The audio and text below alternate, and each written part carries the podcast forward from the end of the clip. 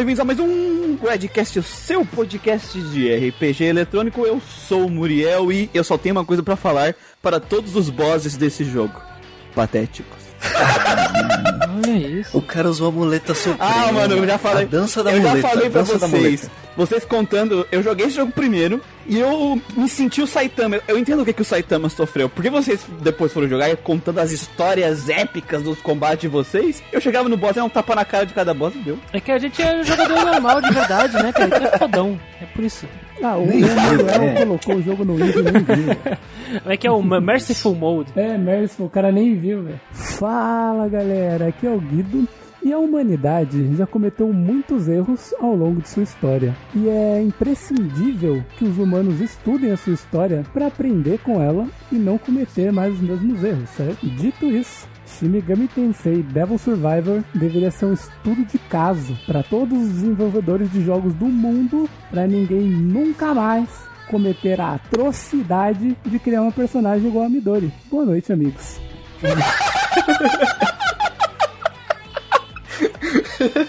Parece aquelas chamadas de. Ah, mano, o cara, o cara- o- velho. depois que o, que o Guido jogou o Planescape, cara, ele nunca mais foi o mesmo. Ele não consegue mais fazer Nunca uma mais. apresentação que não tenha três parágrafos. Não. Ô louco, velho, esse cara, esse cara até parece que, que não viram minha apresentação no podcast de vilões. Ah, cara, sempre que eu escuto, acho, acho curta. Já, já, já, já aceitei. O cara não gosta da Magical Dolly, hein? Nossa, toda vez que ela abriu a boca, ela perdia uma incrível oportunidade de ficar calada. E aí, pessoal, aqui é o Lucas. E eu já vou falar aqui do, do, do meu final do jogo. Metatron desceu do céu e falou o seguinte: Abandonar os amigos? Fazer chacina e depois pedir desculpa? Pode! Eu posso invocar um demônio e ser possuída para ter vingança? Pode! Eu posso, pastor, cobiçar a ex-namorada do meu irmão morto? Pode! Eu posso ser o rei dos demônios? Pode! Você só não vai poder ouvir o som da última trombeta! Tua carne faz você sorrir, mas amanhã ela vai botar a sua alma no inferno!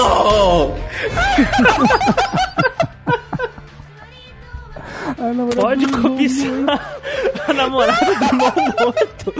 Pode. Cara, Essa aí, pessoal, é isso aí que aconteceu. caramba, não consegui continuar.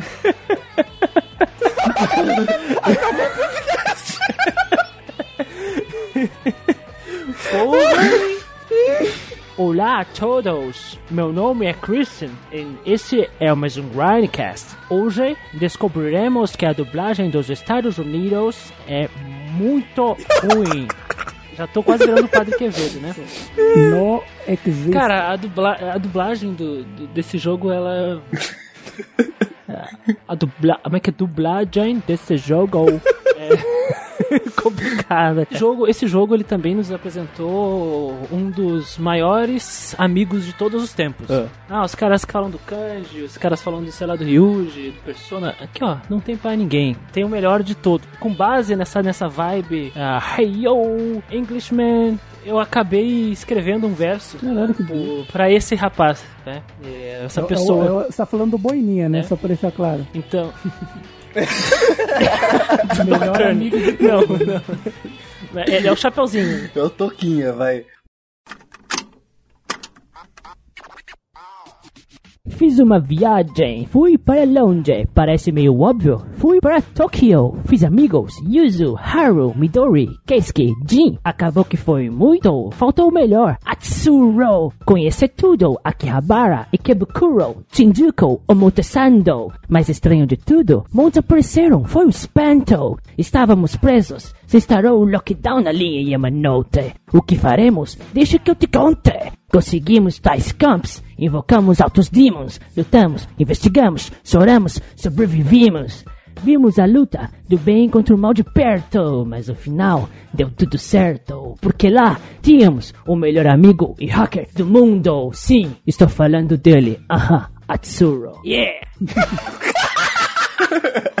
Eu, então fica aí a minha homenagem ao grande Caralho Atsuro, que é o melhor amigo da Ai, a gente nem existência. precisa mais falar nada do jogo. A gente pode botar só a abertura do podcast. E acabou, né? E hoje vamos falar dele. O nosso seria a segunda RPG tático do ano. Mais um jogo da franquia Shin Megami Tensei, porque os nossos ouvintes nem gostam de Shin Megami Tensei. O primeiro Shin Megami Tensei desse ano. Estamos cumprindo a meta de três Shin Megami Tensei. Eu diria, eu diria quatro. Por hein? ano, pro Marco ficar. Quatro? Ih, Ih! Eu esqueci de alguém? O, o, o Digital Devil Saga são dois jogos. Né? Ai, verdade! Vai ser dois jogos, tamo. Sim, É, é o ano do, das sim, lutas difíceis, né? os dois jogos, cara. E teve o da, e, te- e teve o da, e teve o da questão ainda, só pra Nossa, velho. cereja no bolo. aí. Hoje vamos falar dele, Shin Megami Tensei Devil Survivor, um jogo aí lançado para Nintendo DS, depois portado para o Nintendo 3DS. Nintendo 3DS. Um jogo aí que está em dia, né? Falando sobre lockdown e sofrência humana. E gado. Lockdown and Suffering. Mas antes da gente adentrar aí nesse joguinho, vamos para a nossa fita do quadrinho.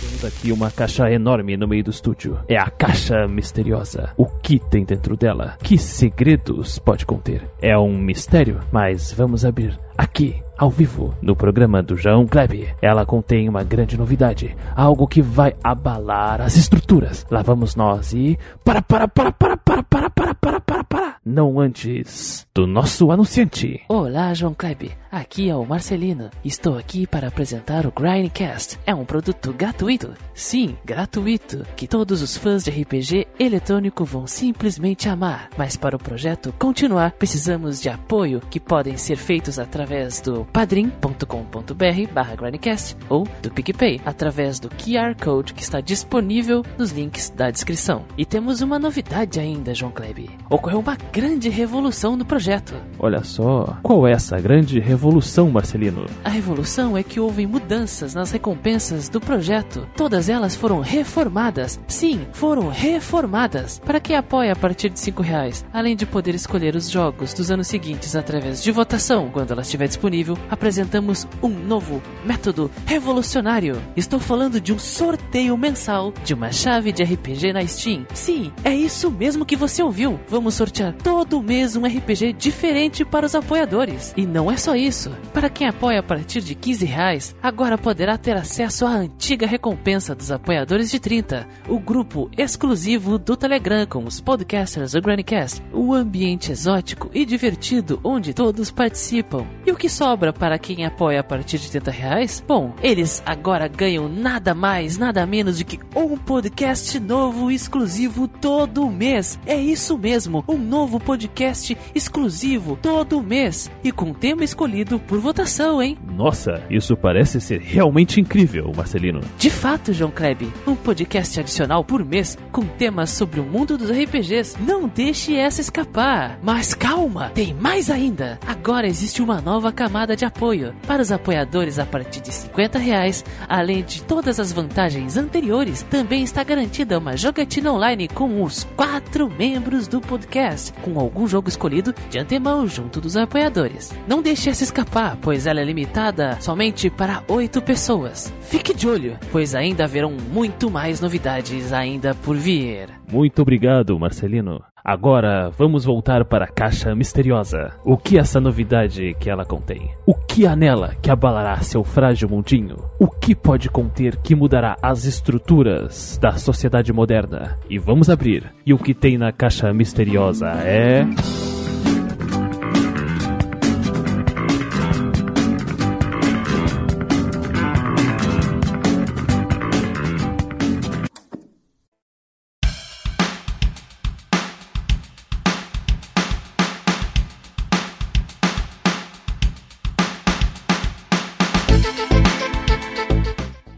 MTC Devil Survivor foi lançado inicialmente para a Nintendo DS em 2009, posteriormente portado para a Nintendo 3DS em 2011, com a direção de Shinjiro Takada e a arte do nosso querido Susuhito Yasuda, lançado, desenvolvido pela Atlus juntamente com a Career Software. Na verdade, quem fez o Sim. trabalho foi a Atlus só, a Atlus só assinou, o, mandou o pedido, né? Ó, faz. Careersoft, ela merece todos os, os louros, né, ali, que primeiro Shin Megami Tensei que eles pegaram pra fazer, e eles já botaram o pau na mesa, como diria aí na minha terra. Eles trouxeram o Shin Megami Tensei pro terreno deles, né? Eles foram espertos. É, é, é isso que eu ia comentar. Os caras já tinham um juízo de causa já. Os caras já tinham o famoso know-how. Os caras trabalharam com Langrisser. Os caras são os caras do Langrisser e do Grau Lancer. Infelizmente, esse jogo, o Devil Survivor, não tem a arte do Langrisser e do Grau Lancer, que é do mestre dos Magumbos aí. Magumbo Master.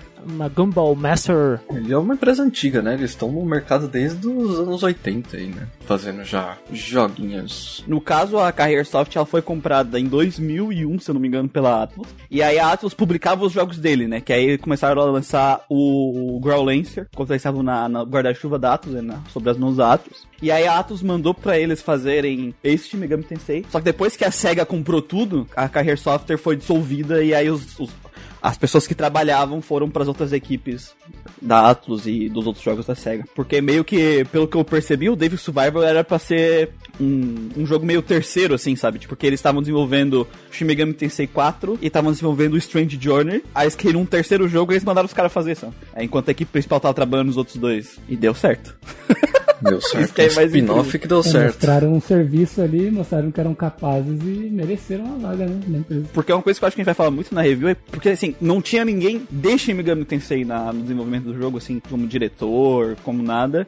E esse é um jogo bem Shin Megami Tensei, de qualquer forma. Então, pelo menos na minha visão. É aquilo que o Christian tinha falado um dia que a gente tava conversando, né? Esse, esse Devil Survivor, ele é muito mais Shin Megami- Shin Megami Tensei do que alguns Shin Megami Tensei, né? Ele...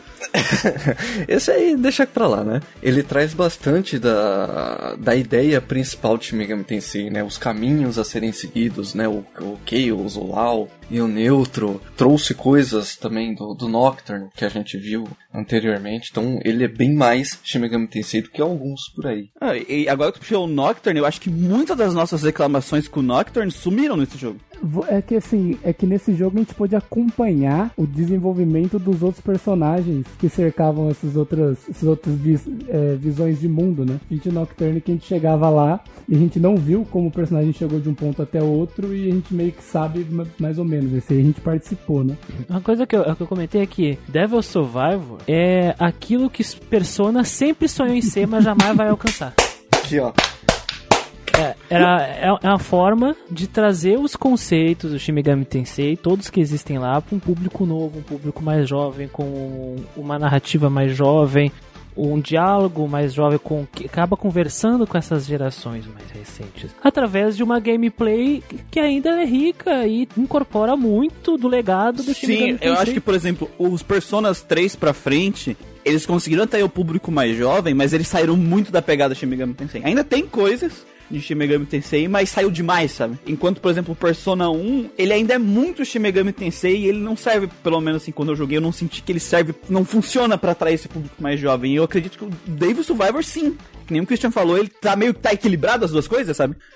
A gente vê isso no decorrer do jogo, né? Pela forma que os personagens se comunicam, pela trilha sonora um pouco mais moderna, né? Uma coisa mais adolescente, meio eletrônica. Eles tentaram trazer esse clima mais jovem pro jogo. O Devil Survivor ele é só uma prova, né? uma coisa que podemos atestar de uma estratégia que a Atlus fez que acabou saindo pela culatra. Quer dizer, tematicamente, né? Porque financeiramente é uma vitória. Que é o caso do Persona, né? Porque o, o Persona ac- acabou assumindo, ah, o, o- sendo, assumindo a posição e se tornando o principal bastião de atração de novos fãs para essa franquia. Só que ele tá se tornando a tônica, o que não deveria acontecer. Mas só tu vê que, que nem o Emper até tinha comentado aqui, que a boa parte dessa equipe da, da Careersoft, que acabou de desenvolvendo Devil Survivor, ele trabalhou, por exemplo, em Tokyo Mirage Sessions F- FI, né? Que é o crossover do Fire Emblem com o Shin Megami Tensei. Que é o que um monte de gente reclama aí. Por quê? Porque ele tem exatamente o que? Pegada de persona. Aí pegou emprestado um monte de elementos personísticos. E aí, ainda mais que a temática é o- um idol, Nossa. sabe? E música. Aí tudo, nossa, nossa. Só que isso é o jeito de conversar com o jovem. Só que infelizmente o Persona acabou se tornando o, o- o influenciador, né? Disso tudo, assim. E Devil Survivor não tem isso. Devil Survivor é uma joia que nunca não foi influenciada por Persona. Ele que devia ter influenciado Persona, sabe? Até bati aqui. Tão revoltado que eu tô. Alguns RPGs que lá saíram em 2009 pra gente ter uma noção. né? Então a gente vai ter aí Dragon Age Origins, que inclusive a gente vai ter um podcast esse ano, né? Sim. A gente vai ter aí o Blue Dragon Plus, da versão de DS, né? Final Fantasy 2. Nossa. Desculpa, deu uma congestão aqui. Que isso? Mas o que é isto? Mas o que é isto aqui? Você quis dizer linear? Você quer dizer corredor? Corredor? Ai. Dragon Quest 9, o Nostalgia, que eu sempre coloco aqui em homenagem ao Christian. É. Hum, eu- cara, eu, eu sabia. Eu, quando eu vi essa lista, eu vi assim, ah, eu nem sei que não vejo, eu Ah, sempre né? coloco quando tem oportunidade. É O Demon Souls Tales of Grace, Kingdom Hearts 358/2Ds e o Pokémon Heart Gold and Soul Silver. O jogo aí teve uma boa recepção quando ele chegou pra crítica, ele recebeu 84 de média no Metacritic e ele foi elogiado pelo seu sistema de batalha único, enredo e estilo de arte em geral, em comparação aos outros RPGs que estavam saindo ali pro, pra plataforma de jogo tático. Além disso, a versão que a gente vai fazer review aqui, ela adicionou dublagem. Em todos os diálogos principais do jogo tem dublagem. E, e quando a gente fala em diálogo principal, a gente fala, tipo, Todos, todos basicamente. mesmo. Todos. Todos os diálogos que não tem são aqueles diálogos de fazer uma pergunta pra uma pessoa aleatória na rua.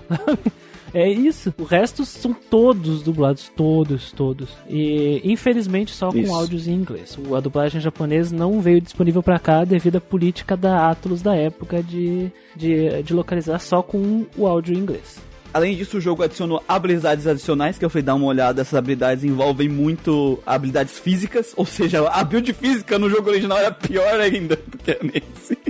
O Christian fala é meme. É meme. A, a É build meme. física era zoadaça. E além disso, ele estendeu a história pro oitavo dia, tem um dia a mais, em quatro dos seis finais que tinha no jogo anterior. Maldito dia 8, né? No dia 8. Maldito.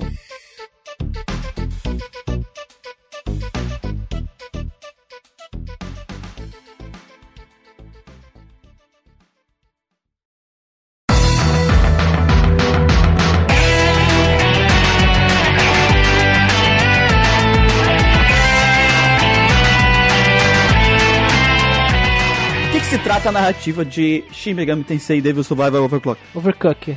Você vai se encontrar em Tóquio, olha só, Shin Megami Tensei em Tóquio. Tóquio! Tóquio real. Tóquio. Tóquio É, real. um- uma Tóquio das real. reclamações desse jogo é que não acontece nos Estados Unidos, né?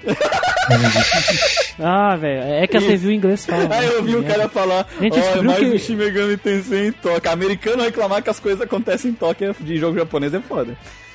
Então você é o seu protagonista, que a gente, pra simplificar, né, você dá o nome dele, a gente vai chamar de Jorge. Tokyo. O Jorge está em Tóquio com seus amigos Yuzo e Yatsuro. Nesse comecinho do jogo, vocês vão receber do Naoya, que é o teu primo, um, um comp, que é um DS desse, desse mundo, né? Que ele vai te dar a capacidade de invocar demônios. E vocês vão se prender em eventos dentro dessa, desse bairro que vocês estão ali, dessa parte da cidade. Vai acontecer um lockdown porque vai estourar demônio, vai sair demônio do bueiro, vai sair demônio de tudo que é lugar. É que não é bem o bairro, né? É uma, Uma área, área, inteira dentro do. do É um uma... núcleo, né? Um núcleo de Tóquio ali que é afastado. é, que, é que é muito bizarro, né? Aí a gente já vai pra parte mais geográfica do negócio. O Tóquio, Tóquio em si não é uma cidade, tá? Começa por aí. É, é como se fosse uma grande Metrópole. conurbação.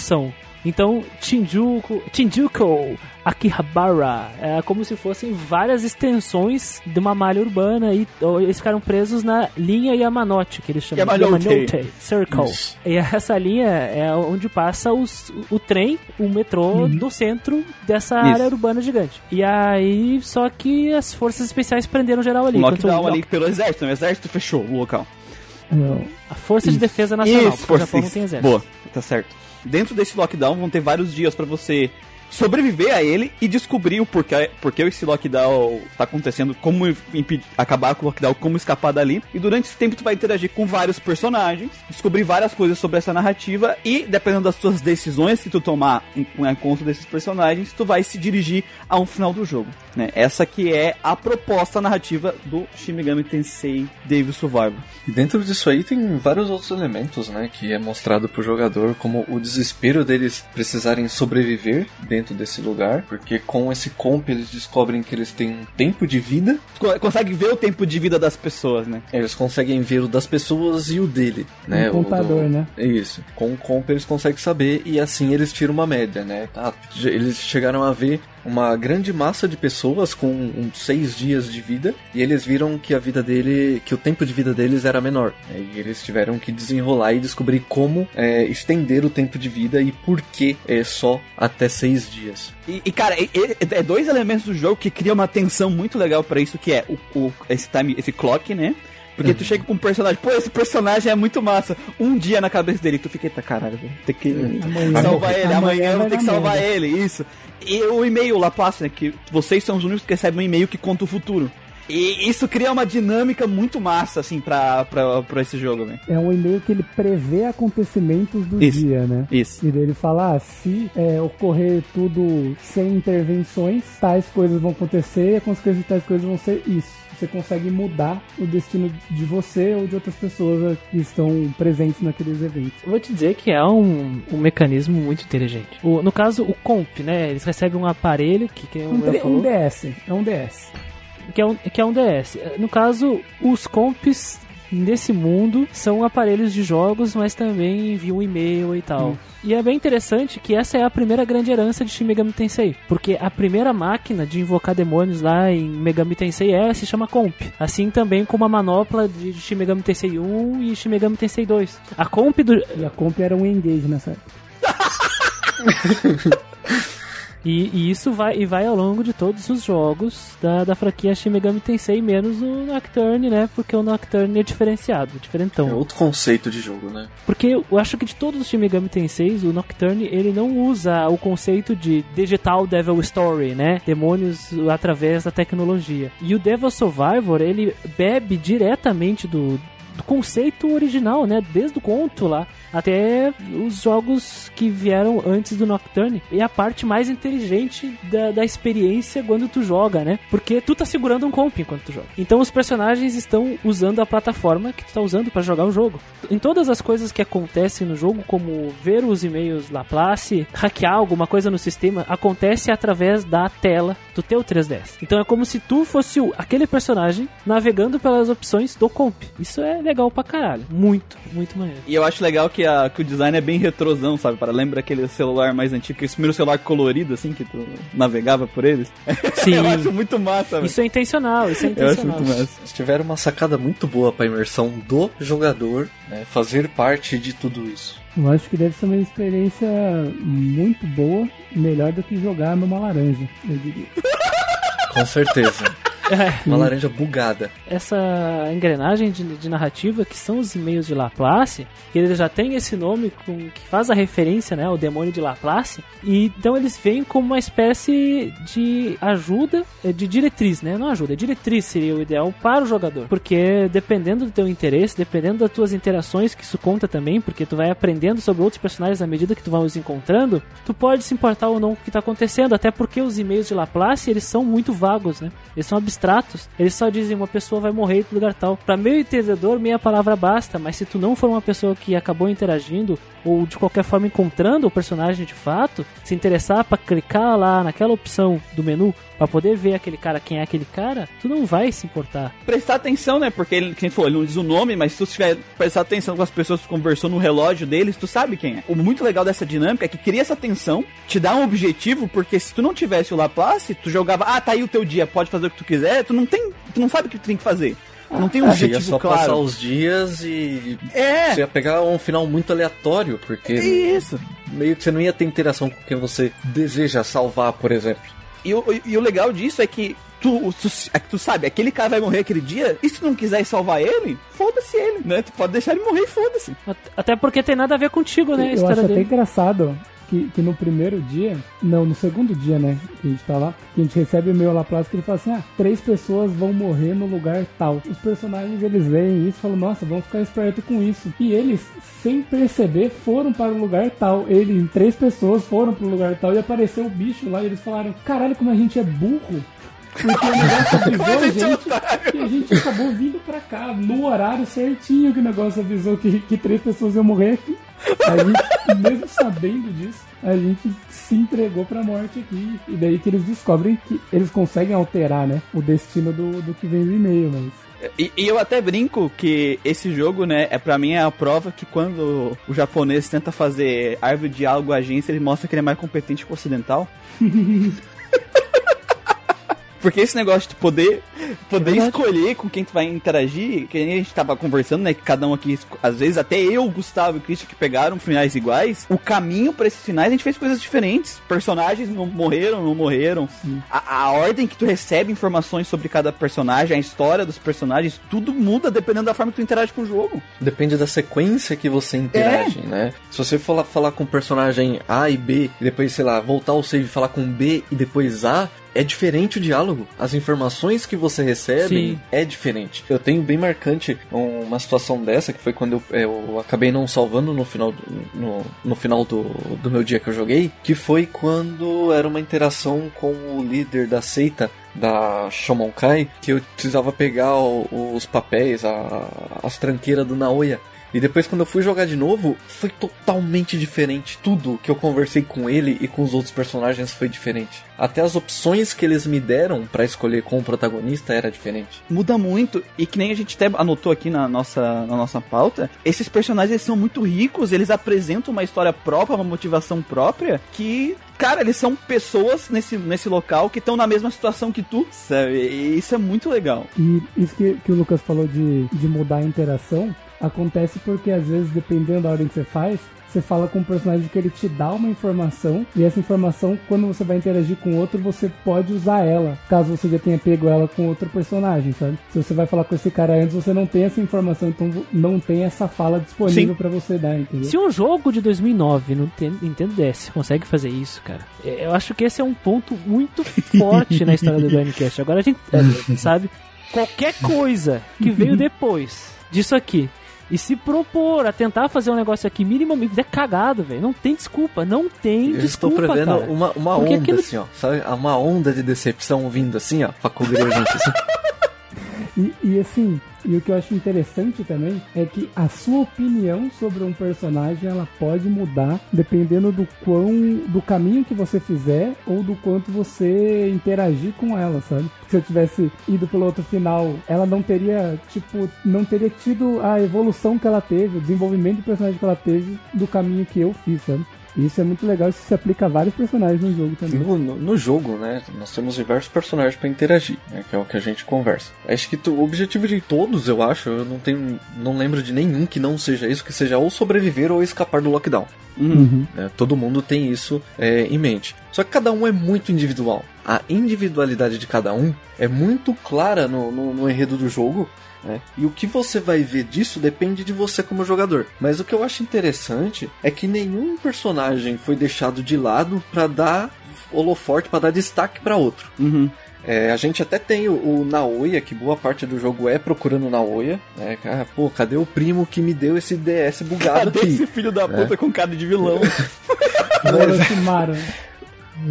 É o Nada Orochimaru com né? o mestre Nada dos confiável. magos, né? Porque ele aparece e fala, e aí, primo, você tá bem? Falou.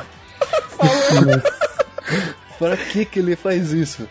Mas ainda assim ele não é o objetivo principal do jogo, né? Ele, ele dá as informações do que tá acontecendo ali, mas a- as interações do jogador determina de forma justa, talvez em algum al- algoritmo, talvez não, né? Obviamente por algum, por algum algoritmo por trás, ele meio que calcula o quanto você interagiu com um personagem com o outro pra você saber mais dele, né? Porque eles começam a te entregar o passado, te começa a entregar os traumas dele, os Flashback do né? Vietnã Pode deles. fazer tudo. alguns pré-requisitos pra esses personagens aparecerem no último dia que você escolheu o caminho deles, né? que uma coisa que tem que ser dita sobre o desenvolvimento e progressão narrativa aqui, que vocês comentaram bem de leve lá antes, que é o relógio, sabe? Porque assim, quando o jogador olha pro relógio, ele tá vendo quanto tempo de vida esse cara tem, E esse tempo de vida, como nós jogadores somos, podemos ver o quanto tempo que a, a, a narrativa vai nos cobrar alguma coisa pra gente ter que fazer de fato ser ativo, ou o quanto nós podemos uh, esperar do, de certos personagens. Então, por exemplo, se os nossos personagens estão com dois dias de vida, temos clara noção que um grande chefão vai acontecer, vai aparecer daqui a dois dias. É, cri criar tensão, é pra isso que ele serve, criar tensão. Pra, cri- pra criar tensão. E, e, e essa tensão, ela vem para o desenvolvimento individual dos personagens E também. eu- Sim. E isso é bom pra caralho, porque os personagens todos que estão envolvidos naquela situação vão, eh, eles vão evoluindo de forma diferente ao longo da progressão do lockdown, né? Isso, eh, que aliás é um dos tópicos da narrativa do jogo. Tratar como o ser humano ele se comporta em situações de extremo desespero, né? Quando se perde a esperança. Então tu tem esses personagens e como a gente disse, nós podemos conversar com eles e a partir dessa de- de- desse não é algoritmo, né? Mas é uma árvore de opções super complexa. Podemos descobrir sobre uma parte do lockdown ou não. Por exemplo, a parte militar, que às vezes as pessoas cagam pra isso, né? Mas na verdade tem um interesse. E tá linkado com uma parte que seria a da lei, né? Entre aspas. Que tu fica chocado também, que é spoiler, é spoiler. Não podemos falar. você vai meio que apagando um incêndio por vez, sabe? Então ele vai te cobrar alguma coisa mais urgente e outra que você também quer, mas você vê que ela tá um pouco mais pro futuro. Ah, eu posso deixar pro dia seguinte para resolver isso aqui, mas isso aqui tem que ser agora, porque se eu não resolver isso agora eu vou perder, sabe? Então você tem que também prestando atenção no relógio do dia, porque lá o e-mail Laplace ele fala tal hora vai acontecer tal coisa e você sabe que cada coisa que você interagir gasta meia hora. Então, se você olha, tem três personagens ali pra falar, é, e é 5 horas da tarde, e às 6 vai ter algum, alguma coisa, vai ter algum evento, você sabe que um desses personagens você não vai conseguir falar, sabe? Isso. Então você vai elegendo prioridades ali, assim. Por que que Devil Survivor ele é tão maravilhoso da questão de é, fator replay, né? Rejogar. Por causa disso. Porque nós do- no- nos colocamos num- numa posição cada vez mais central né, nos interesses, na- no conflito de interesses ali. Até mesmo que os personagens não queriam isso, né? Mas acabam agariando. A gente não Isso tem muita escolha nesse sentido, né? A gente vai ser obrigado. né? É, a gente se ferra. Porque, infelizmente, isso afeta a nossa vida, que é o nosso relógio. Olha só. Eu senti uma pressão muito grande no- nesse jogo em relação a esse relógio. Eu não queria falar dela, né? Mas a, a Midori. Eu segui o- meio que uma parte dela, da Magical Dolly, Magical Dolly. por, por uma corrente, né? Porque eu me importei com a Tsuro. E ele se importa com o Keisuke e ele com a Magical Dolly. Keisuke? Né? Eu também. Então, Magical tipo, Dolly. Eu senti uma pressão muito grande porque ela fez cagada, né? Ela, ela arrumou o comp, a gente deu um comp pra ela. E ela realmente encarnou o cosplay da super-heroína e ela começou a ultrapassar o limite ah, do que ela Do deveria. bom senso ali. Excedeu ali, né? Excedeu. É, do, do aceitável para a humanidade, sabe? Tipo, não chegue perto de mim, ela chegava. O Keiso que se sente culpado porque ele que ensinou ela a mexer no comp e, e a invocar Isso. demônio. Aí quando ela invocou, ela tipo, ah, agora eu vou ajudar os outros. Só que o- a maneira dela ajudar os outros era tipo assim, completamente maluca.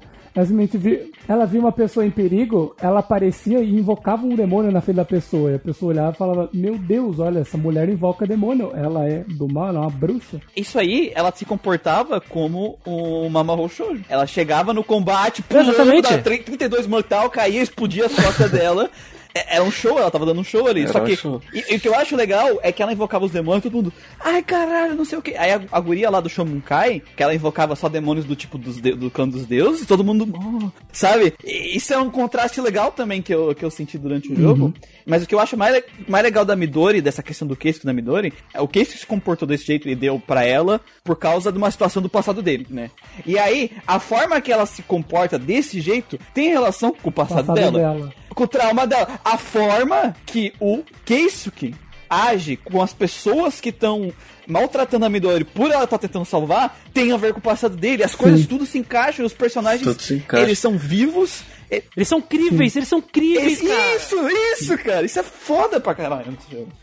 O sentido de urgência que isso me deu. Sim, Sim, sabe? sim. A Midori fazendo cagada, o relógio da morte dela contando um dia, eu sendo cobrado pelo Keisuke pra ajudar ela e eu tendo tempo dos 30 minutos, né, o relógio do mapa pra escolher o que que eu vou fazer. E o Atsuru passando E o mal pelo passando mal. também. Então, sabe a pressão que dá no jogador? Caramba, eu não quero deixar meu amigo da mão, mesmo que eu não me importe com ela, né? Sim. O tempo tá passando, eu poderia interagir com outra pessoa que poderia ser mais interessante pra mim. E mesmo eu fazendo o caminho dela, que foi a, a salvar ela, é... você não precisa completar a história dela. Isso, isso, Sim, isso. sim. Não quiser, não precisa. Que cada personagem naquele mundo não é perfeito. né? Eles tomam atitudes, é, eles acertam, erram, é, matam gente. Então cada um tem uma personalidade que é uma razão pela experiência que eles passaram na vida. né? Pelo menos os personagens mais expostos pra gente. Eles se expõem em experiências em alguns momentos, né? Como a depressão, o bullying, a dificuldade com o relacionamento em casa, A ausência dos a pais. ausência dos pais. A preocupação de um filho que tá pra morrer. Morte de pessoas próximas. Também. Nossa, é, o Honda.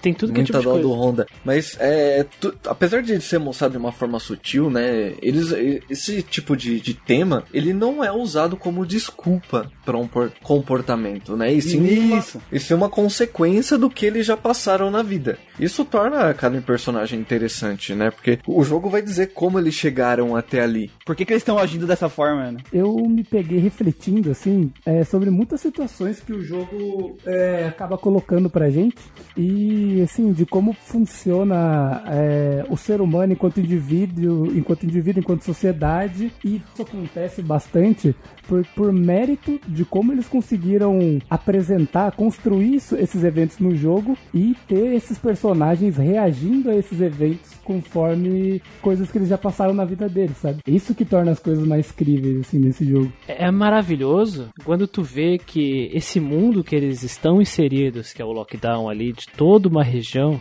da cidade, né? Ele vai ruindo. Ele vai ruindo, ele vai ruindo, as pessoas aos poucos elas vão perdendo a sanidade, vão enlouquecendo e os teus personagens, eles também eles ficam numa situação muito delicada. Só que diferente de todos aqueles ao redor, eles se mantêm firmes porque eles têm um, um- uns aos outros. Enquanto a Yuzu, ela acaba falando, preciso fugir daqui. No terceiro, no quarto, no quinto dia, parece idiota quando a- Yuzu fala, ah, eu quero ir embora daqui. Depois de tudo isso. Mas, gente, é um lockdown, sabe? Que tu não sabe o que, que tá acontecendo exatamente. Eles não sabem, né? Porque no- de começo eles mentem pra ele e falam, "Ah, é um vazamento de gás. Aí do nada começa a brotar bueiro do demônio e de tela de celular, sabe? É, eu, Fudeu, eu ia gente. comentar isso que eu achei muito legal a primeira vez que a gente interage com a Choji. Choji, né, a repórter? É. Primeira vez que a gente interage com ela, ela vira e fala assim: É, a gente tá no segundo dia, amanhã não vai ter como, amanhã é o dia que já vai começar a ter é, riots, né? Riots é. Rebeliões, é, Vai começar tumultos. ter tumulto, rebelião. Falou, nossa, como é que você sabe disso? Eu falei assim: ah, é que o é, comportamento padrão da sociedade numa situação dessa é entrar em pânico. O pânico só não começou porque o governo primeiro tinha falado que houve uma explosão, que houve realmente uma explosão no metrô. No metrô. E daí no primeiro dia todo mundo tava assim na explosão ainda. No segundo dia, eles falaram que houve um vazamento de gás. Então as pessoas ainda estavam sendo. É, segurando Segurou os tava ânimos, tudo né? sob controle. No terceiro dia, eles vão conseguir alimentar eles com informações falsas pra, ah, pra eles manterem a calma. O pânico vai começar. sabe? Essa é uma das pegadas do jogo, né? Basicamente um tratado sobre a sanidade humana em situações de crise, assim. Porque ela cita, além disso, as pessoas, quando elas são alimentadas por essas informações falsas, elas não se questionam e não questionam a realidade. Elas simplesmente aceitam e esperam que alguma coisa ocorra por elas. Mas no momento que a expectativa, a realidade, ela não acaba correspondendo à normalidade que ela já está acostumada e inserida, né? ela começa a questionar. E no momento que ela questiona, ela sempre vai levar, todos esses questionamentos vão levar ela para a pior situação possível. E no momento que ela chega na pior situação possível, começa a acontecer a loucura e o desespero. Então, pra- só pra vocês terem ideia, chega um momento que o governo de helicóptero solta uma caixa, um container gigante cheio de comida. Imagina que as pessoas que até então achavam que era só uma, um, um- um problema casual, olhando para aquela comida, aquele container se abrindo, as pessoas começando a se atracar naquela. O que, que eles vão pensar? Eu vou morrer aqui. E aí começam a ocorrer os estouros de violência, começam a acontecer os assassinatos, porque agora não existe mais lei, estamos abandonados aqui. E aí o ser humano volta ao estado mais primitivo, que esque esquecer completamente o contrato social, né? Porque todos nós vivemos em sociedade, vivemos no que nós chamamos de contrato social, um contrato de bem-estar. No momento que não existe aparentemente uma salvaguarda dessa ordem, então vamos, vamos para vamos pra porrada, né? Se torna o barbarismo, a selvageria, a força falando mais alto, e aí começa a pessoas aí de que representam o bem-estar social, como a polícia, por exemplo, os caras enlouquecendo, utilizando a, o abuso de poder que eles têm para tentar sobreviver também. Não é à toa que Survivor tá no nome desse jogo, né?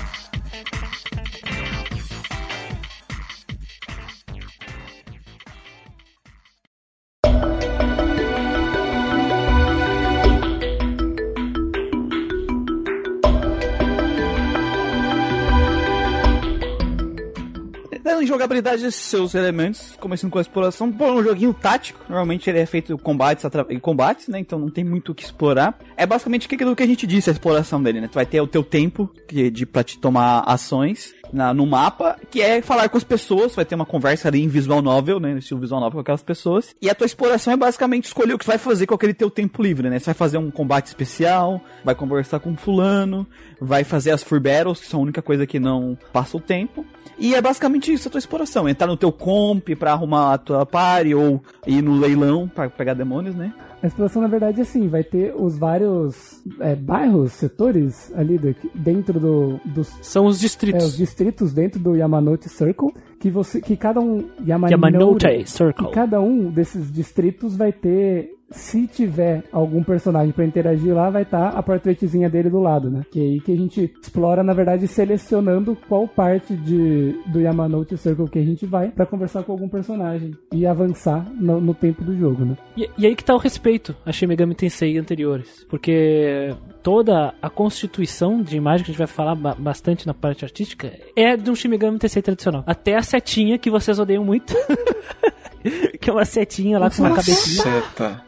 Só que agora com seleção de fases, né? Sistema de combate, como é que funciona o sisteminha do Shin Megami Tensei Devil Survivor? Você vai acontecer num, num terreno com grid, né? De grade, como muitos jogos táticos. Você vai formar até quatro times, né? De três integrantes. Um líder, que normalmente é o seu personagem humano, com mais dois demônios. Só tem um personagem líder que é o demônio, né? Sim, que é o Jack Fro que é o Black Frost. Você pode Black conseguir. Wihoo, que sempre começa com Wihoo. Você vai colocar os seus personagens ali na, na área do combate. Durante seus turnos você vai poder mover, atacar e usar algumas habilidades especiais que cada personagem pode usar uma vez por turno. O teu personagem, Cada um isso, dos cada um três. dos três, vai poder é usar bom. uma vez por turno, como cura, habilidades especiais que aumentam o movimento, defesa, enfim, tem várias habilidades. Teleporte, trocar de espaço com outro Um monte, colega, sim. é bastante coisa.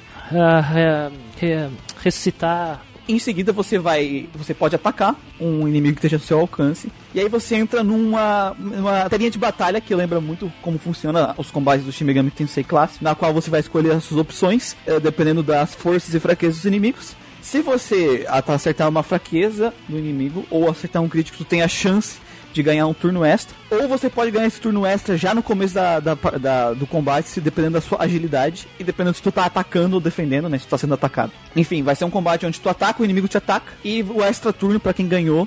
Né, pra quem ganhou esse turno extra vai ter mais uma rodada aí, aí depois volta pra aquele mapa e o jogo vai seguindo assim, nesse fluxo. Transição do tático pro Shin Megami Tensei se dá pra uma área de ameaça que cada unidade de três personagens que ele falou tem. E essa área de ameaça são quatro quadrados, tá? Um na frente, um atrás, um lado do outro. Só que pode aumentar dependendo da habilidade dos demônios ou do teu personagem. racial do- de, de alguns demônios específicos. Né? Isso, acho acho que é só racial que, que pode Isso, permitir, que permite isso, né? Essa área de ameaça, ela é muito importante, porque dependendo de tudo, onde tu tá teu personagem, tu vai calcular os teus movimentos. Então, no momento que tu chega lá, tu dá ataque, tu tá atacando o oponente, claro, e ele vai fazer isso na vez dele. A parte interessante disso tudo é que a inteligência artificial aqui é inteligente, Mano, a- o pessoal devido à natureza do sistema. tem raiva de batalha. inimigo que se cura, Vamos se prepara, velho. Vai Se ter um prepara. ataque do coração. Nossa, é, é heal todo turno. Claro, eles têm MP, eles têm limite de MP. Uma hora eles não conseguem mais usar heal. Porque o legal, o legal é o seguinte, se tu matar o líder, morre os três, mas só ganha metade da XP dos outros dois, né? Só que assim, se tu não matar o líder, com certeza, ou eles vão se curar com os, as aliados dele, ou algum outro demônio que tava lá na PQP vai vir pra perto dele pra tocar três rio no desgraçado. E curar tudo, velho. Os comp de, de Jack Frost, né? Quando você encontra o Jack Frost pela primeira vez no jogo, é três Jack Frost na party e só usando os, as curas em todo mundo, assim. O Jack Frost e Affection, o Pyro né? Jack. São É, os forçados desse, desse. Acho que é o dia 3, né? São os, os maldição desse dia aí, cara. Kate Sif também faz isso, é babaca. Tem inimigo com Endur. Tu, tipo assim, três inimigos da, da, da party com Endur, tu vai lá dar aquele ataque, todo mundo ia morrer, fica com de vida, aí vem depois o outro cara, cura tudo, e aí o, o Endur volta de novo, e tu fica, puta que pariu, mano. e, e é, É muito- foda. Isso é. Né, que esse jogo ele trabalha bem menos com buff e debuff do que o Nocturne que a gente experienciou lá. É, Não tem skills de buff e debuff, assim, que tu usa em combate. É porque aqui tá- aquelas habilidades não estão no jogo. Tem algumas até, só que é as passivas automáticas, né? As habilidades automáticas que você equipa previamente de entrar no combate. Uhum. Mas a maior necessidade pra mim nesse jogo foi lidar com o posicionamento dos personagens no campo de batalha, tá? por causa das condições de vitória que o jogo impõe para o jogador. né? Como o defender os civis, ajudar eles a fugirem, é, escolher um lado na batalha. Então essas coisas aí foi o que mais pegou pra mim. E a necessidade de passivas de defesa, né, contra elementos e mais pro final do jogo alguma, algum tipo de defesa contra o Ataque ataque, físico. Né? Que a gente tem mais de uma opção, né? Que é absorver, refletir, anular e ficar mais forte contra esse tipo de ataque, né? Tem coisa que quebra o jogo, né? Coisa que tipo, Tem? Muriel está aí, né? Pra quebrar o jogo. que não existe defesa contra Might nesse jogo. Não existe nenhum Shin Megami E Tensei nem, defesa e nem o contra o Shin Might. Tensei, é, e nem o Shin Tensei ou o Might, All Might, essas coisas, é, ela é soberana. É soberano. Só que não existe fraqueza. Até onde eu sei, não existe fraqueza contra o Almighty também, entendeu? Então Também tem não esse tem. contraponto. Então tu não, não vai dar o dobro de dano com, de fraqueza com o Almighty. Então vai conseguir extras turnos com o Almighty se não é um crítico, sabe? Por exemplo. Então tem esse contraponto. Isso permite o uso da, da habilidade que for mais famosa no jogo, que é o Holy Dance, né, que ela é quebrada, não tem o que falar. Essa, essa skill é quebrada, gente. Porque se- onde você procurar lá na internet, build de protagonista, mágica Holy Dance. Porque teve até um certo momento do jogo que eu, eu fiz build física, eu joguei build física o jogo inteiro, sem mudar. O protagonista ficou full força. E enquanto a minha, o meu golpe é, mais forte físico tirava 220, o Holy Dance tirava no mínimo duas de 400. Pra você ter uma ideia do balanceamento que é isso. Só 400? Duas de 400. Enquanto eu tirava 220. Porque ele bate de 2 a 5. dois a né? cinco. Então pelo menos duas Mano, o que, vezes. que eu fiz que eu tava dando ataque físico mágico, meu irmão tava dando mais de mil de dano. Então, Não, a mulher jogou com Rock Home. né? Cara, eu não sei o que eu tava É, fazendo. Tá tipo 900, 900, 900 assim na cara dos bichos. É que, é que você combou, acho que das, das passivas e altos ainda pra aumentar seu poder. Nossa, mágico. cara, eu, fiz, eu não sei o que, que eu fiz, eu só sei que o cara tava dando muito dano. Mas, cara, assim, o jogo ele te dá muito, que nem o Lucas falou assim, ele te dá muitas situações diferentes. Por exemplo, de proteger os civis, a forma que tu tem que se comportar. Tem tantas situações que tu tem que pensar estrategicamente nesse jogo, sabe? Impedir que os inimigos fujam, velho. Caralho, essa é muito chata. Isso, não, e as skill hack, né, que tu, tipo, quando tu no começo do combate, tu vai dar escolher O- o hack, isso, crack, o crack, né? pra, tipo, porque só aprende skills pros teus prota- personagens pegando ela dos inimigos, aí tu tem que escolher, fulano vai craquear a skill de tal, então só vai craquear aquela skill se o fulano derrotar aquele lá. E- e- então isso te coloca num sistema estratégico também, que tu tá pensando na condição, e tu quer que o fulano mate aquele pra poder aprender a skill, e é aquela outra coisa. Ah, Holy Dance é roubada? Beleza, tu aprendeu Holy Dance, um personagem que você vai ter Holy Dance. Do- dos protagonistas. É. Cara, tu pode fundir demônios que tem o Holy Dance, mas os teus protagonistas, só um vai ter a Holy Dance, por exemplo. mas aí você faz o Rambo, né? É, Você foi o que eu Rambo. fiz, eu fiz o, É o meu Exterminador personagem. do futuro, né? Ele não, Aí- ninguém vai deitar ele. No meu caso, eu tinha um personagem com, com Holy mas eu tinha outro com Megido, ah, sim. sabe? Megido machuca também. É All Might. Eu ia comentar que no mês passado nós jogamos Darkest Dungeon, né? No último jogo. Então nós temos um, dois meses aí seguidos que a inteligência artificial é babaca, né? Com, com o jogador. Jogos que, que fazem isso. Que ela é boa, né? Tá assim, que ela é boa. Que, que a inteligência artificial, ah, abertamente, ela vem e quer te matar. Das buffs e debuffs. Não precisa, né? Eu acho que da buffs e debuffs, até porque elas foram tiradas de magias, foram colocadas na, nas passivas, todas elas. E é muito interessante nessa questão das passivas, porque no momento que tu aprende através do skill crack, né, que é a, poder aprender habilidades de outros humanos ao vencê-los, tu tem que marcar qual personagem. Não são humanos, pode pegar de demônios, né? Mas as habilidades passivas ali tem umas que são exclusivas de humanos. A- alto, né? Alto, é. Isso vai para uma espécie de balaio comunitário, um inventário comum onde todos os humanos eles podem acessar aquela habilidade, mas só um por vez. E isso acaba exigindo muito do jogador. Ele tem que ser competente o suficiente de organizar essas habilidades de acordo com o que os personagens podem te oferecer, porque uma Yuzu e um Atsuro eles são diferentes comparados com os números ali da ficha deles. E aí que vem o RPG, né? Por, ah, as pessoas- algumas pessoas vão dizer, jogo tático não, não é RPG. Cara, a- a- a- aqui no Devil Survivor não tem como ser mais RPG do que isso. As tuas escolhas vão acabar influenciando como tu joga, as situações elas vão te pressionar e vão exigir que tu mude como tu joga, a não ser que tu tenha Drain, Me- Megiddo e, e Holy Dance, mas até tu colocar isso tudo no teu personagem é, um, é uma cota, demora um tempo pra tu fazer isso. Até com isso daí, você vai precisar se adaptar.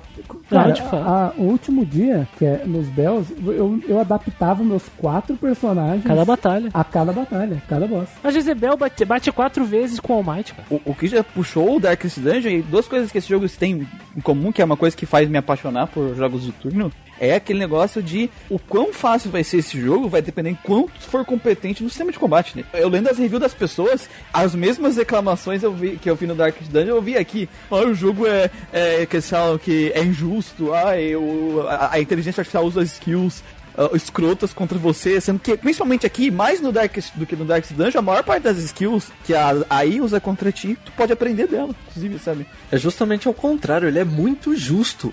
Outra coisa que eu ia falar, uma coisa interessante, é que assim, o começo do jogo, eu aprendi a jogar vendo a inteligência artificial- jogando contra mim, sabe? Eu via como que elas usavam a skill de, de campo dela, falava, ah, safados, olha só o que eu estou fazendo. Vou começar a fazer também. É, eu, eu sabe? também, eu, eu lembro, tipo, putz, essa missão aqui extra de salvar as pessoas, não tô conseguindo chegar nelas. E eu lembrei, pô, inteligente, tem aquela skill que os caras usavam de movimento, coloquei em todo mundo, aí foi fácil. E cara, eu, por exemplo, por que que eu- o, o que eu acho legal desses jogos é isso. Por que que pra mim foi um passeio no parque? Porque eu fui extremamente competente no sistema de combate. Darkest Dungeon, tem gente que tu bota pra ver no YouTube que os caras, é palhaçada, os caras no- na dificuldade mais alta do Darkest Dungeon, vence a- as dungeons de DLC, que é Boss Rush, como se fosse uma piada. Porque Os, os, caras...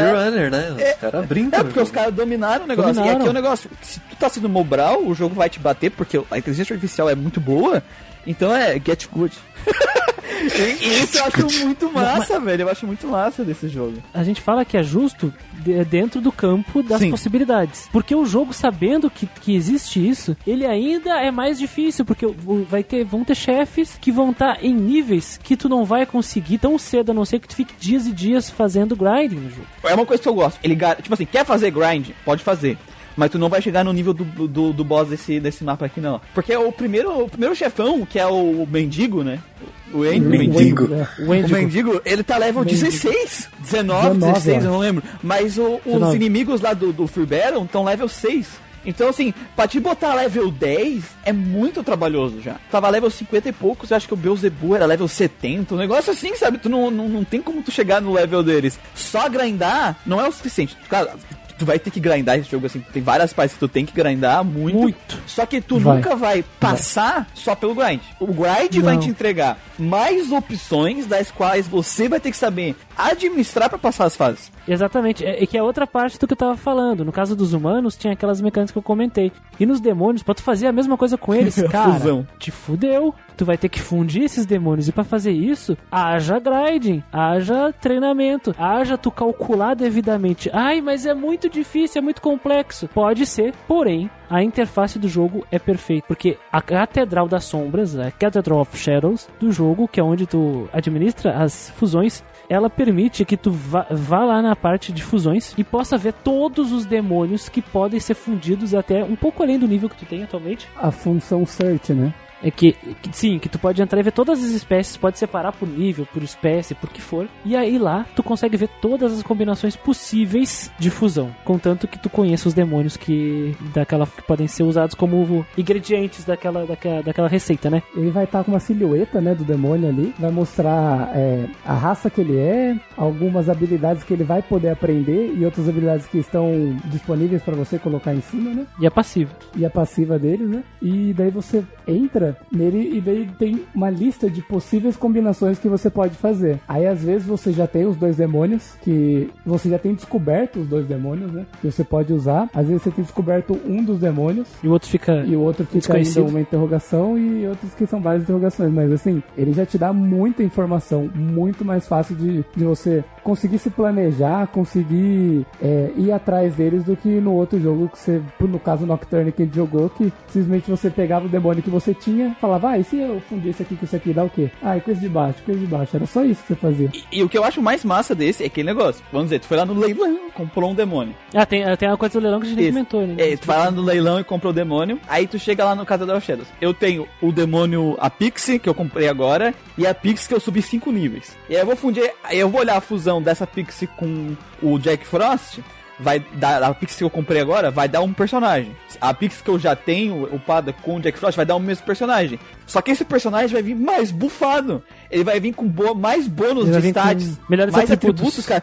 Então, Melhores atributos. É. tu compra os caras e tu vai lá grindar eles direto, direto. Tu grinda dois, três níveis, pelo menos, né? Porque cada nível que você passa com o demônio, ele sobe um dos stats ali, né? Do- dos atributos que tem do personagem. E ele vai passar esses atributos pra frente, pro próxima fusão. E as skills que, que ele aprenderia, né? Porque assim, tem o, você pega o demônio e ele tem as skills que estão, tipo, apagadinhas, assim. Aí, ah, se você vai em cima da skill, ele mostra level tal, libera essa skill, level tal, libera essa. Então, se você quer usar esse demônio como ingrediente, você pode upar esse demônio até chegar, até liberar essas skills, que daí, quando você vai fundir esse demônio com outro, ele, essas skills que você liberou, elas Também. estão disponíveis para você passar pro próximo, e você vai poder escolher Nossa, escolher skill. do Nocturne. E esse negócio aí do de poder ver- verificar, navegar pelas possíveis fusões, foi o primeiro Shin Megami Tensei que fez isso. Ele introduziu. Sem falar que, digamos que tu funde dois demônios muito muito avançados, né? Que foram treinados. Tu pode escolher na, numa- na gama inteira de habilidades e passivas ou ativas dele, quais tu quer colocar na fusão. Sim, tá?